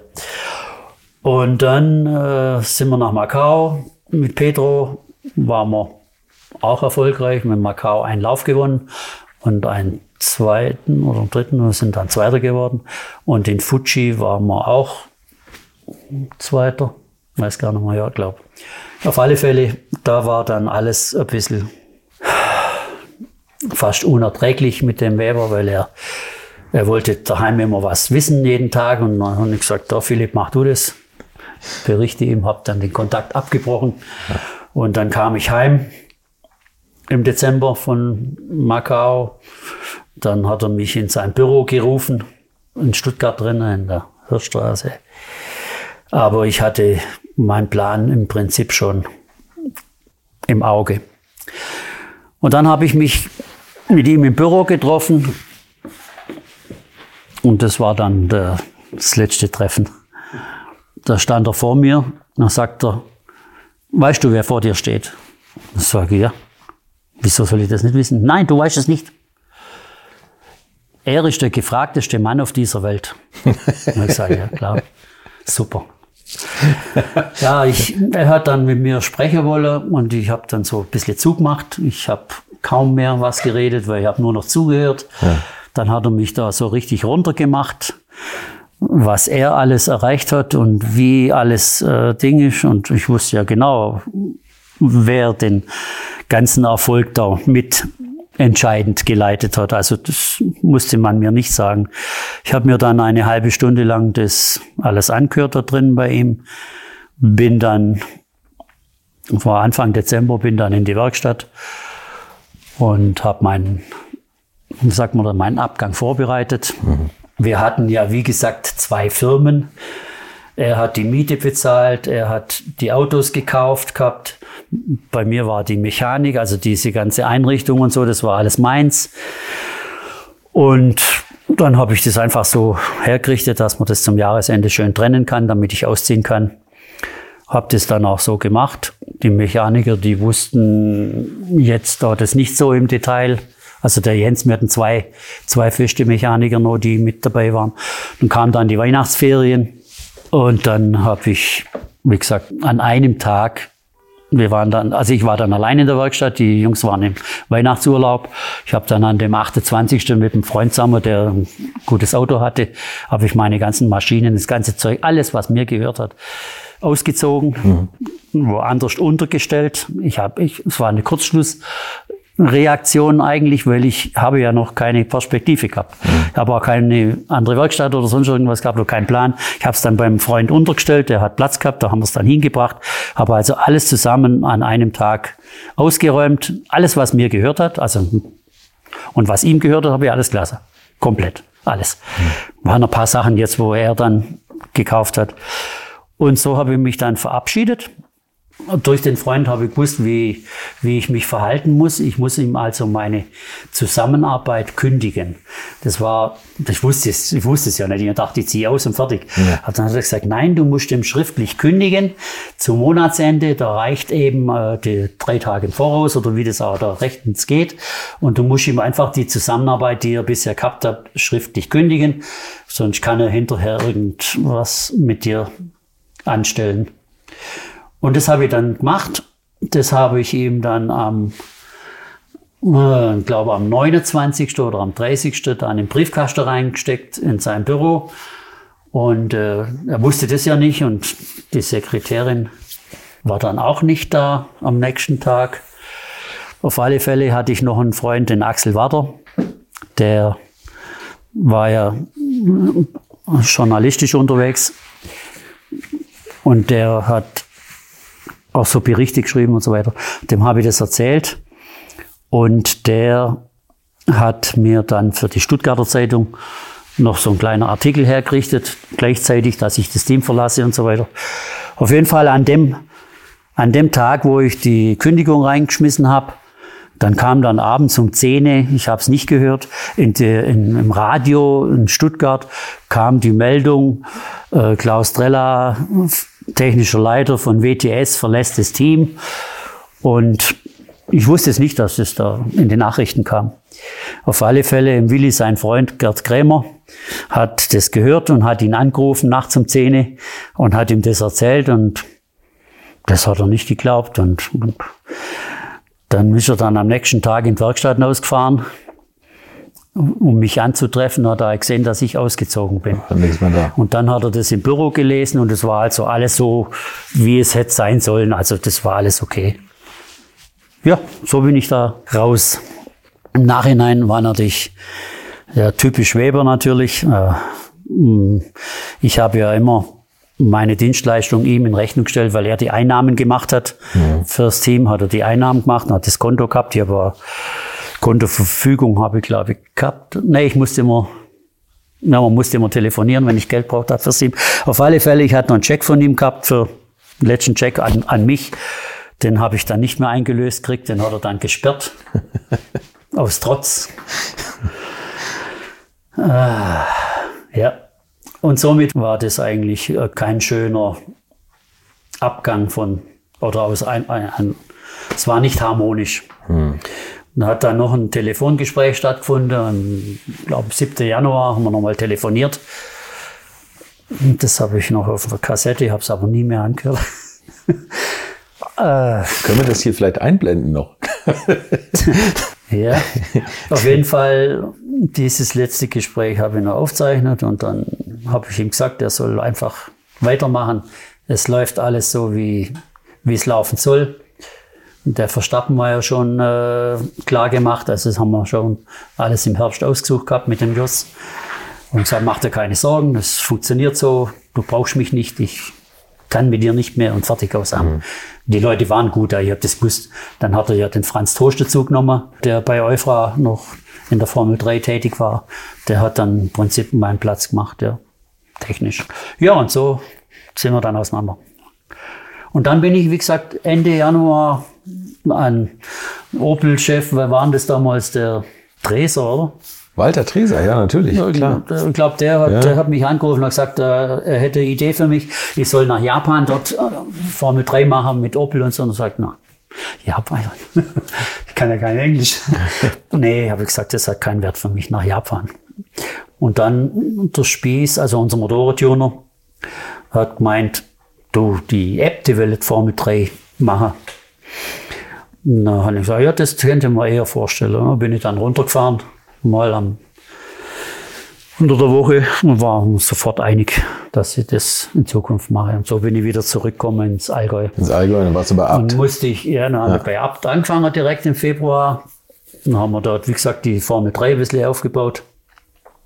Für Christian und noch einen zweiten Fahrer. Das alte Auto war dann auch noch äh, im Einsatz. Und dann bin ich wohnungsmäßig habe hier äh, Übernachtung gesucht von Montag bis Donnerstag, weil das war meine Kernarbeitszeit und die Rennen halt. Und dann habe ich hier in Leutkirch Gebhardshof eben Kontakt gehabt aus früherer Zeit und habe da gewohnt. Und das ging dann so drei, vier Jahre. Und dann habe ich mir hier eine Wohnung gekauft und bin dann von Stuttgart vollends hergezogen. Mhm. Als es dann mit der Äbte zu Ende ging, habe ich diese Werkstatt dann angemietet und habe dann hier nochmal weitergemacht, weil die, der Hans-Jürgen wollte keine Formel 3 mehr machen, weil das ja nur Geld gekostet hat. ja, es, Formel 3 kann man kein Geld verdienen. Das ist gerade so, dass man vielleicht leben kann. Außer Bertram Schäfer, der hat vielleicht Geld verdient. Der war ein bisschen so, besser ja. dran wie wir. Der hat immer doppelt kassiert. Der hat einmal vom Werk kassiert und einmal von den Fahrern. Wir hatten immer nur einmal das Budget, das gerade so gereicht hat. Aber, aber wenn du doch sagst, in der Formel 3 hat man eigentlich nie Geld verdient, wieso bist du der Formel 3 immer treu geblieben? Ja. ja warum hast du niemals gesagt, jetzt versuch es mal in der Formel 1? Also, ja, ganz genau, ja. das war, das war vielleicht. Also der Jockel wollte mich schon mitnehmen in Formel 1. Ja. Und da habe ich gesagt, nein, das kommt für mich überhaupt nicht in Frage. Ich bin da jetzt gerade am Aufbau, das fängt jetzt gerade an. Ich wollte das machen, was ich kann oder was ich schon gelernt habe. Und als der Michael dann äh, ging, das war das gleiche nochmal, dann habe ich gesagt, hm, nein, wir sind erfolgreich, ich möchte das machen und da kann ich alles bestimmen. In der Formel 3 konnte ich alles bestimmen. Mhm. Also mit Willi konnte ich alles bestimmen. Wurde alles so gemacht, wie ich es mir gedacht habe und wie, wie ich es mir vorgestellt habe, gelernt habe. Und das war mein Ding. Und Formel 1, da wäre ich halt irgendwo hin und hätte einen Job gemacht und ja, wer weiß, vielleicht von da nach da nach. Ja, der ja, Franz hat es ja gezeigt. Eben, dann wärst du auch erfolgreich gewesen und, und hättest dann auch bestimmen können. Ja, genau, Franz Toast, dein Nachfolger. Der, der Franz hat es ja gezeigt, dass es funktioniert. Aber bei dem war es ja so, ich, ich kann mich noch entsinnen, der Franz hat gesagt, ich will in die Formel 1. Und dann mhm. sage ich, was will ich? Ja, ich will in die Formel 1. Ich will nicht nur Formel 3 machen, ich will Formel... Ja, das hat er auch geschafft, aber es war ein schwerer Weg und ein langer Weg. Der ist ja dann mit mit Ralf, der ist ja noch beim, beim Willi dann noch dabei geblieben und ist dann mit dem Ralf nach, nach Japan rüber eine Saison und dann mit dem Ralf zu BMW, wo er dann praktisch bei BMW äh, einen Job gemacht hat, also bei, bei der Formel 1, so ein Logistikjob weiß noch, wo, wo ich den mal besucht habe, in Ding, da hat er alles organisiert auf dem Rennplatz und also das haben wir ja auch alles gemacht, halt mhm. Formel 3. Ja, und dann hat er halt das Glück gehabt, dass er mit äh, Matuschitz und so weiter da dran war und hat dann sein Ziel erreicht. Gott sei Dank. ja. Hättest du im Nachhinein irgendwas anders gemacht? So im Rückblick? Nee. Nee, jetzt im Nachhinein war es anders gemacht. Nee, es war, es war immer so, das war so ein Abschnitt und dann da kam der nächste. Nö, das war so schon okay. Was war denn für dich so der beeindruckendste Fahrer? War das schon Michael oder war das? Ja, ich will jetzt, ich will jetzt nicht sagen, dass äh, der Michael beispiellos der Beste war. Der, ich habe zum Beispiel nach 92 war ich der Meinung, dass der Pedro Lamy also von den fahrerischen Fähigkeiten und so auf, auf jeden Fall auf der gleichen Ebene war. Also der hundertprozentig. Er war auch, was das Annehmen von, von, von der Technik oder von, von, wie soll ich sagen, die Vorschläge, die man miteinander dann macht und mach so, mach so, mach so.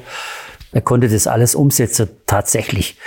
Und da war der auf jeden Fall so auf dem Level wie Michael, also hundertprozentig. Habe ich auch mal öffentlich gesagt, waren ein paar nicht so begeistert, aber Pedro war schon richtig stark. Der war richtig stark. Der war auch willensstark, der war extrem egoistisch. Also dem sein Egoismus war höher wie meiner oder wie, ja, wenn du Erfolg haben willst, dann musst du auch egoistisch sein. Ja. Aber der Pedro war extrem. Der war, ich habe gemeint, ich muss Krieg mit ihm machen, deswegen, weil er das, ich sag, wir haben einen neuen Flügel, wir, du fliegst nach Berlin, du nimmst den Flügel mit, so ein kleiner Heckflügel. Ja. Sagt er nein. Sag, wieso? Das ist nicht mein Job. Sag doch, du nimmst den Flügel mit. Ich muss so und so und der kommt ja schon hinterher. Dann muss ich mir Sorgen machen oder muss ich mich drum kümmern. Wie kriege ich jetzt ohne Pedro den Flügel nach Berlin? Das, solche Dinge. Das sagt er nein. Oder als wir irgendwo beim Testen waren, dann hat sein Fahrzeugingenieur kein Bett gehabt und er hat ein Doppelzimmer gehabt. Dann sagt er, schläft heute Nacht bei dir. Nein. Sag, wie nein? Nein, einfach nein. Sag doch, der schläft bei dir, ich habe kein Zimmer für den. Dann soll auf dem Flur schlafen, das ist mir scheißegal. So war der. Der war so egoistisch, hat nur gemacht, was er wollte. Das sind jetzt halt die Dinge, wo ich, wo ich nicht akzeptieren wollte, ja, ja dass, ja, dass man da Nein sagt. Ja. Und so gab es ein paar Dinge.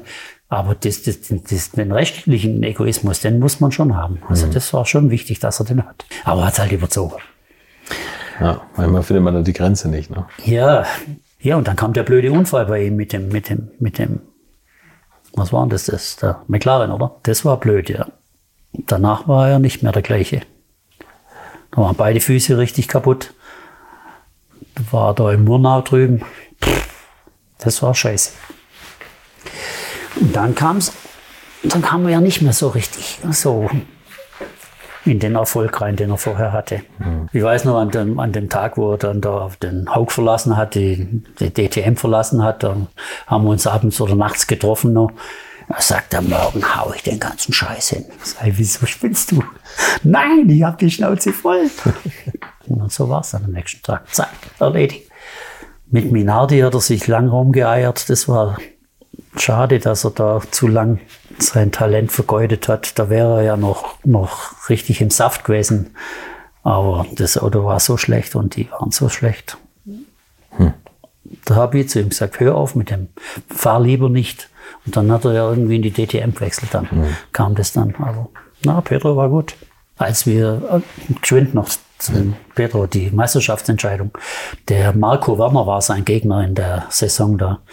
Und dann äh, hat er am vorletzten Lauf, oder am Nürburgring oben, war ja noch dieses Castro Lesta.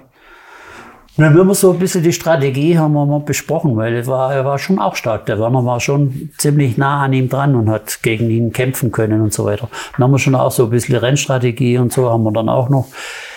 Aber was der dann am Nürburgring oben gemacht hat, dass er ihm praktisch Platz gelassen hat am durch das Castrol S durch und der auf der Außenseite, er zuerst auf der Innenseite und dann auf der Außenseite war und dass der Werner ihn aber dann von der Strecke lässt und dort dieser komische Weg reingeht, wo der dann praktisch so ein Meter in der Luft war. Das hätte ihm nicht passieren dürfen, dem Pedro, dass er das, dass er das erleben musste. Und dann habe ich, weiß noch, ich hab, wusste wie ich sagen soll. Ich habe gesagt, wenn der Werner noch einmal in deine Nähe kommt, Petro, 2000 Volt müssen da. Die letzten 10 Zentimeter, da muss, da muss der Funke überspringen, da muss der, tschack, muss der weg. Du lass das ja auch nie mehr zu. Hockenheim, ich glaube, es war das Finale oder so, weiß nicht mehr genau, fährt der Werner wieder außen hin, vor der letzten Schikane hin. Da war dann die Oschkurve, haben sie die Schikane eingemacht. Also, und da hat er wieder gemeint, der Peter ist ja der Gute, der Liebe. Dann ist der Marco Werner aber geradeaus gefahren. Dann ist er nicht eingebogen in die Kurve. Da habe ich gesagt, siehst du, hat, funktioniert doch. Ja, es, wenn, ja, also du darfst nicht ich habe mal so einen Kalaschek, und ich mal geht bei die Äbte. Kalaschek, der hatte dann Respekt vor dem Ralf Schumacher. Ich sage, spinnst du eigentlich oder was? Das geht gar nicht, dass du dem den Vortritt lässt. ja, ich habe das schon immer ziemlich viel Einfluss mit reingebracht. Und, naja, gut, ich meine, im Endeffekt sind das ja diese Nachwuchsklassen, da formt man ja den Rennfahrer. Ja, klar. Und da muss man den jetzt beibringen, ne? Wann, wo man wieder zurücksteckt und wo man halt draufhält. Ich habe hab ja Michael seine Technik und Tricks auch mit. Tricks sagt man halt, wenn er noch einfach clever genug ist und lässt den anderen dann verhungern oder lässt ihn aussteigen oder sonst irgendwas. Ich habe das ja alles auch erlebt und selber schon ein bisschen vorher Erfahrung mitgesammelt und so weiter. Aber das, das war einfach klasse. Habt ihr ja. Rennen manchmal danach analysiert? Also ja. nochmal angeschaut und gesagt, ja, ah, was, was ging schon. Also ja. haben wir schon gemacht und dann über alles gesprochen. Da waren halt nicht viel Fehler. Das waren halt ein, zwei Sachen, wo man vielleicht hätte können ein bisschen besser machen oder im Ansatz. Das hat man schon gemacht, ja. Habt ihr eigentlich technisch an den Autos mal Sachen modifiziert, die nicht entdeckt wurden? die nicht entdeckt wurden. Ja, naja, manchmal hat man ja so kleine Tricks oder sowas. Ja, nee, es, so ist, es ist tatsächlich so. Also der Willi hat mich ja bezeichnet als die, wie heißt die, die Mutter der, der Inge Meißel von der Formel 3. Also der, der, der gute Geist, weil ne, ich habe immer versucht, gut, das sind Fehler passieren ja, aber ich habe immer versucht, dass die anderen äh, faire Gegner waren. Also halt, dass sie auch die Chance haben. Ich habe natürlich nicht jetzt irgendwas äh, weitergegeben, was ich jetzt halt rausgefunden habe für uns, was, was gut ist. Oder da gibt es so Beispiele wie, als, als die Umstellung kam vom Auspuff, die 4 in 1, die 4, 2, 1. Und, und ich war da mal am Prüfstand und habe gesehen, dass so eine Auspuffanlage eben viel ausmacht. Und dann sind wir zwei Tage vor dem Norrisringrennen sind wir hin, beim Abt so einen Auspuff gebaut, aus Stücke zusammen gemacht und, und habe einfach diese Auspuffanlage gebaut und habe die zum Spieß auf den Prüfstand gebracht und der hat dann den Auspuff geprüft gegenüber den wir vorher hatten oder den alle haben. Und dann sehe ich halt, wie der Holger zum Alten hochschaut und dann sage ich, was ist los? Ja, oben geht er gut, aber unten ist er schlecht also obere Drehzahl. Mhm. Ist der Auspuff gut, hat er ein PS, anderthalb PS gebracht und unten hat er 5, 6 verloren. Dann haben wir, haben wir uns entschieden, wir machen den Auspuff für Norrisring rein, weil wir gar nicht in dem unteren Drehzahlbereich fahren müssen. Wir fahren hauptsächlich oben. Und dann ist der Christian mit dem Auto von, ich weiß nicht, warum der hinten war, auf jeden Fall ist der richtig schneidig nach vorne gefahren. Und wir haben super Rundenzeiten gehabt und hat funktioniert. Und kurz drauf haben halt die anderen auch den Auspuff gebaut. Und hat der Spieß den noch verfeinert und hat es nachher für sich halt, sagt man dann, ausgeschlachtet. Und dann wurden die halt komplett produziert, die Auspuffanlagen, also die Schall- und Auspuffanlagen. Mhm. Und dann haben sie alle wieder gehabt. Und dann war nochmal so ein Beispiel, weil du gerade sagst, äh, Vorteile. Wir hatten 90 mit dem Renard. Und da war schon alles, also Motor, das Getriebe war schon alles in einem Stück. Vorne der Öltank, dann das Differential und, und, und hinten das Schaltgetriebe, das große Gehäuse. Und ich hatte einfach nur 70, 75 Grad Öltemperatur im Rennen. Mhm. Also maximale Öltemperatur. Und war dann mal auch auf dem Prüfstand und konnte sehen, wie zwischen 75 und 95 Grad der Leistungsunterschied war. Das war nochmal locker 3 PS. Dann sage ich zum Holger, ja, wieso weiß ich das nicht? Dass ich mit 95 Grad Öltemperatur viel mehr Leistung habe. Mhm. Ja, wieso? Es ist halt so, du hast ja 95. Und sage, nee, wir haben keine 95. wir haben weniger. Dann bin ich heim. Dann habe ich fürs nächste Rennen habe ich das Öl aus dem Gehäuse rausgenommen und habe einen Öltank gebaut woanders. Also das war jetzt gerade das Opel-Auto, wo ich vorhin erzählt habe. Das Opel-Auto 90 mit Michael, was gleich schneller. Und habe den und habe das Öl da rausgeholt und habe es woanders hingetan und habe dort die 110 gehabt. Und habe dann noch einen Kühler eingebaut, damit man nicht mit 120 fahren, sondern mit 110. Mhm. Ja, und dann war das Auto halt auch leistungsstärker. Und das habe ich natürlich nicht jedem erzählt. Es hat aber nicht lange gedauert, weil Spieß wusste das. okay. Und äh, bei der Abnahme können die gucken, dann sehen die den Alutank irgendwo am Auto dran und dann fangen die nachzudenken und nachzubohren und dann haben sie es halt mitgekriegt. Ja, aber sagen wir mal, irgendwelche Tricks wo nicht legal sind oder so. Das war gar nie ein Thema. Ganz hm. im Gegenteil. Ich habe immer behauptet, in der Formel 3 wird am wenigsten beschissen und betrogen. Weil in den anderen Klassen, da wird es ja, also in solche gleichen Klassen, da wird es ja hauptsächlich gemacht, wie kann ich, oder Formel ADAC, weiß nicht. Den App, das sagt man ja auch, oder hat man damals auch nachgesagt, sie haben alles Mögliche gemacht mit dem Motor und so weiter. Hm. Ich würde da keine Hand dafür ins Feuer legen, weil es ist einfach so, dass das in diesen Klassen schon versucht wird. Aber für mich war die Formel 3 eigentlich immer ganz heilig, alles brav.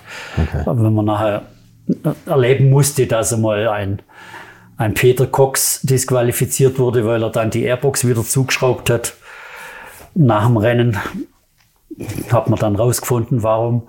Oder ein Sarkowski hat ja auch so Bolzen gedreht.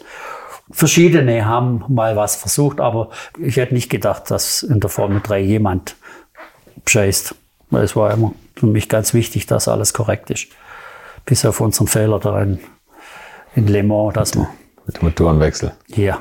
Äh, wir haben uns kennengelernt beim Solitude Revival und da hast du in einem alten Auto gesessen von Michael Schumacher. Das hast du noch, ne? Ja. Das, das ist das Opel-Auto. Also dieses so. 90er Opel Reinhardt-Auto, das äh, haben wir nicht verkauft. Also wir mussten ja die, die Autos damals nach einem Jahr wechseln. Immer neues, war damals so, hat man immer neues Auto gekauft. Und hat man immer versucht, das auch einem guten äh, Team oder Kunden zu geben, dass es vielleicht nochmal erfolgreich in der B-Meisterschaft eingesetzt wird. Und in 90 haben wir, wie gesagt, die beiden Autos gehabt, das VW und das Opel-Auto und noch das vom Teamkollegen. Das waren dann drei Autos. Also es waren Willi seine, sein Eigentum. Er hat die Autos damals auf seine Firma gekauft. Und haben wir die zwei VW-Autos haben wir dann veräußert, verkauft. Die waren dann auch noch erfolgreich unterwegs.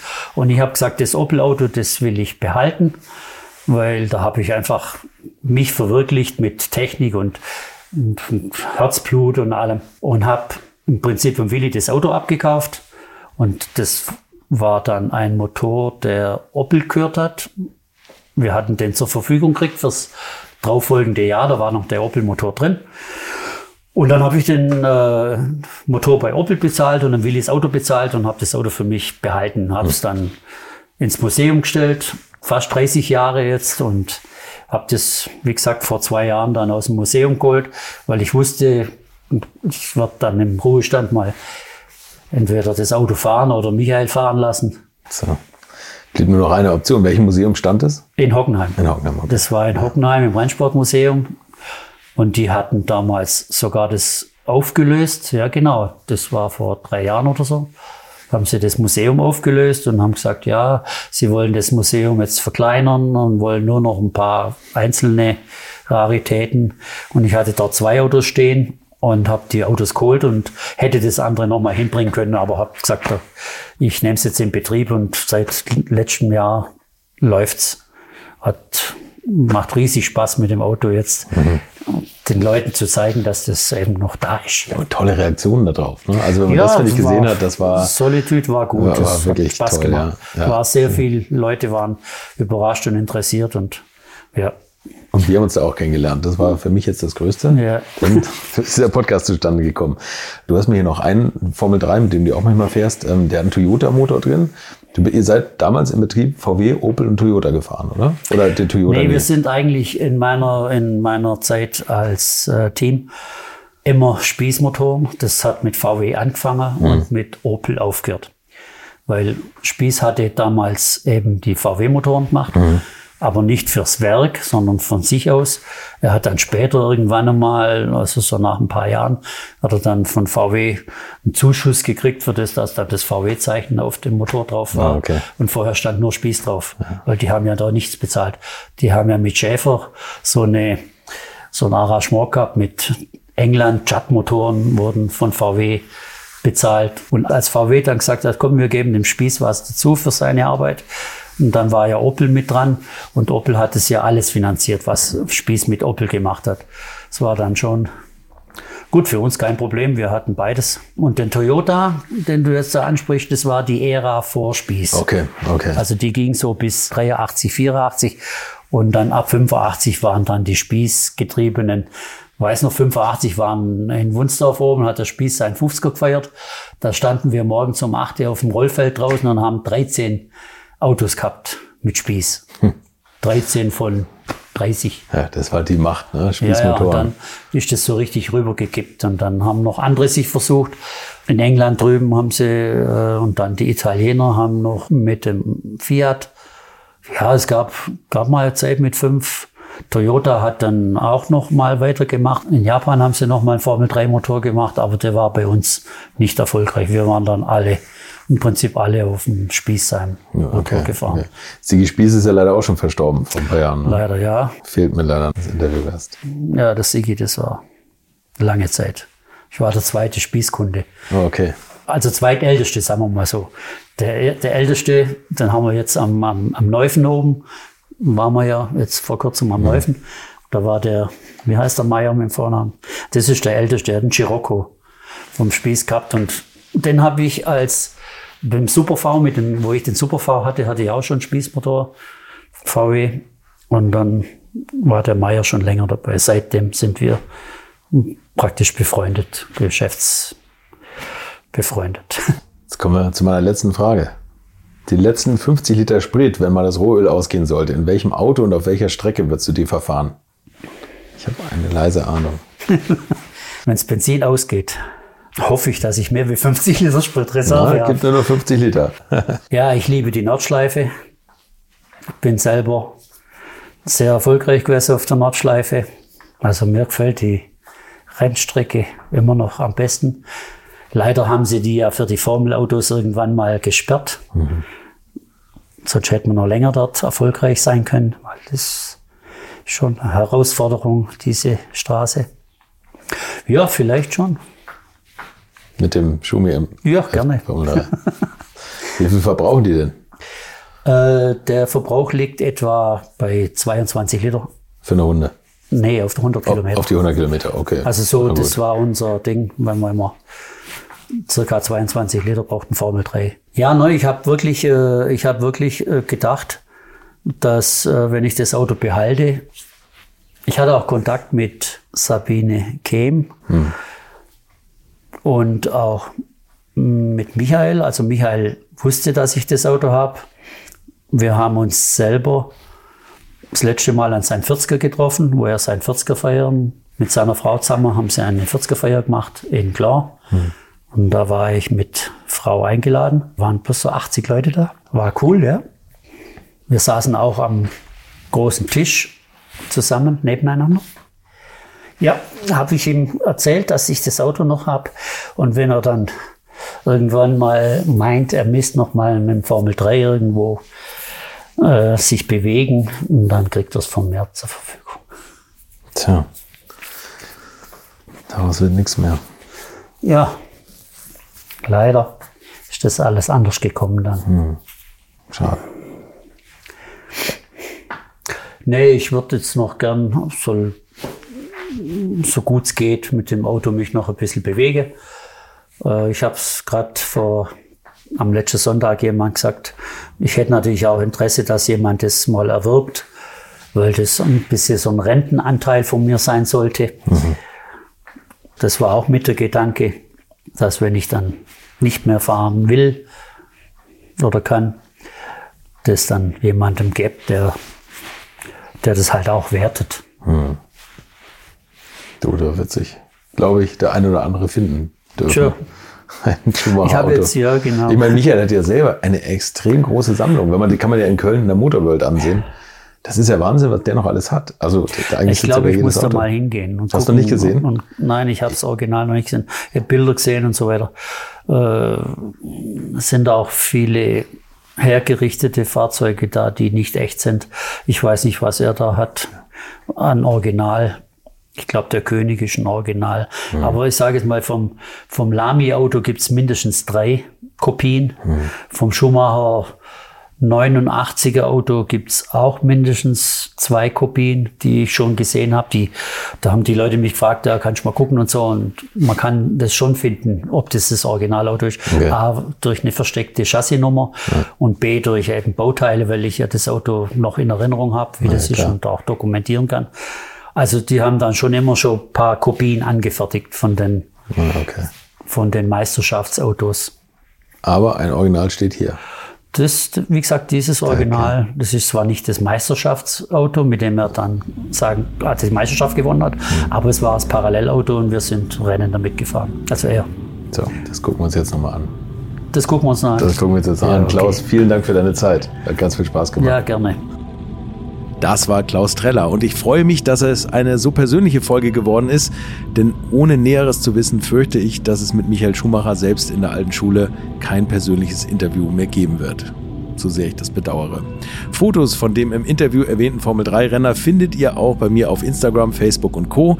Eine neue Folge Future Classics hört ihr am kommenden Dienstag und in der alten Schule hören wir uns am nächsten Donnerstag wieder. Bis dahin eine gute Zeit und bleibt gesund. Infos, Bilder und alles Wissenswerte unter der Internetadresse www.alte-schule-podcast.de.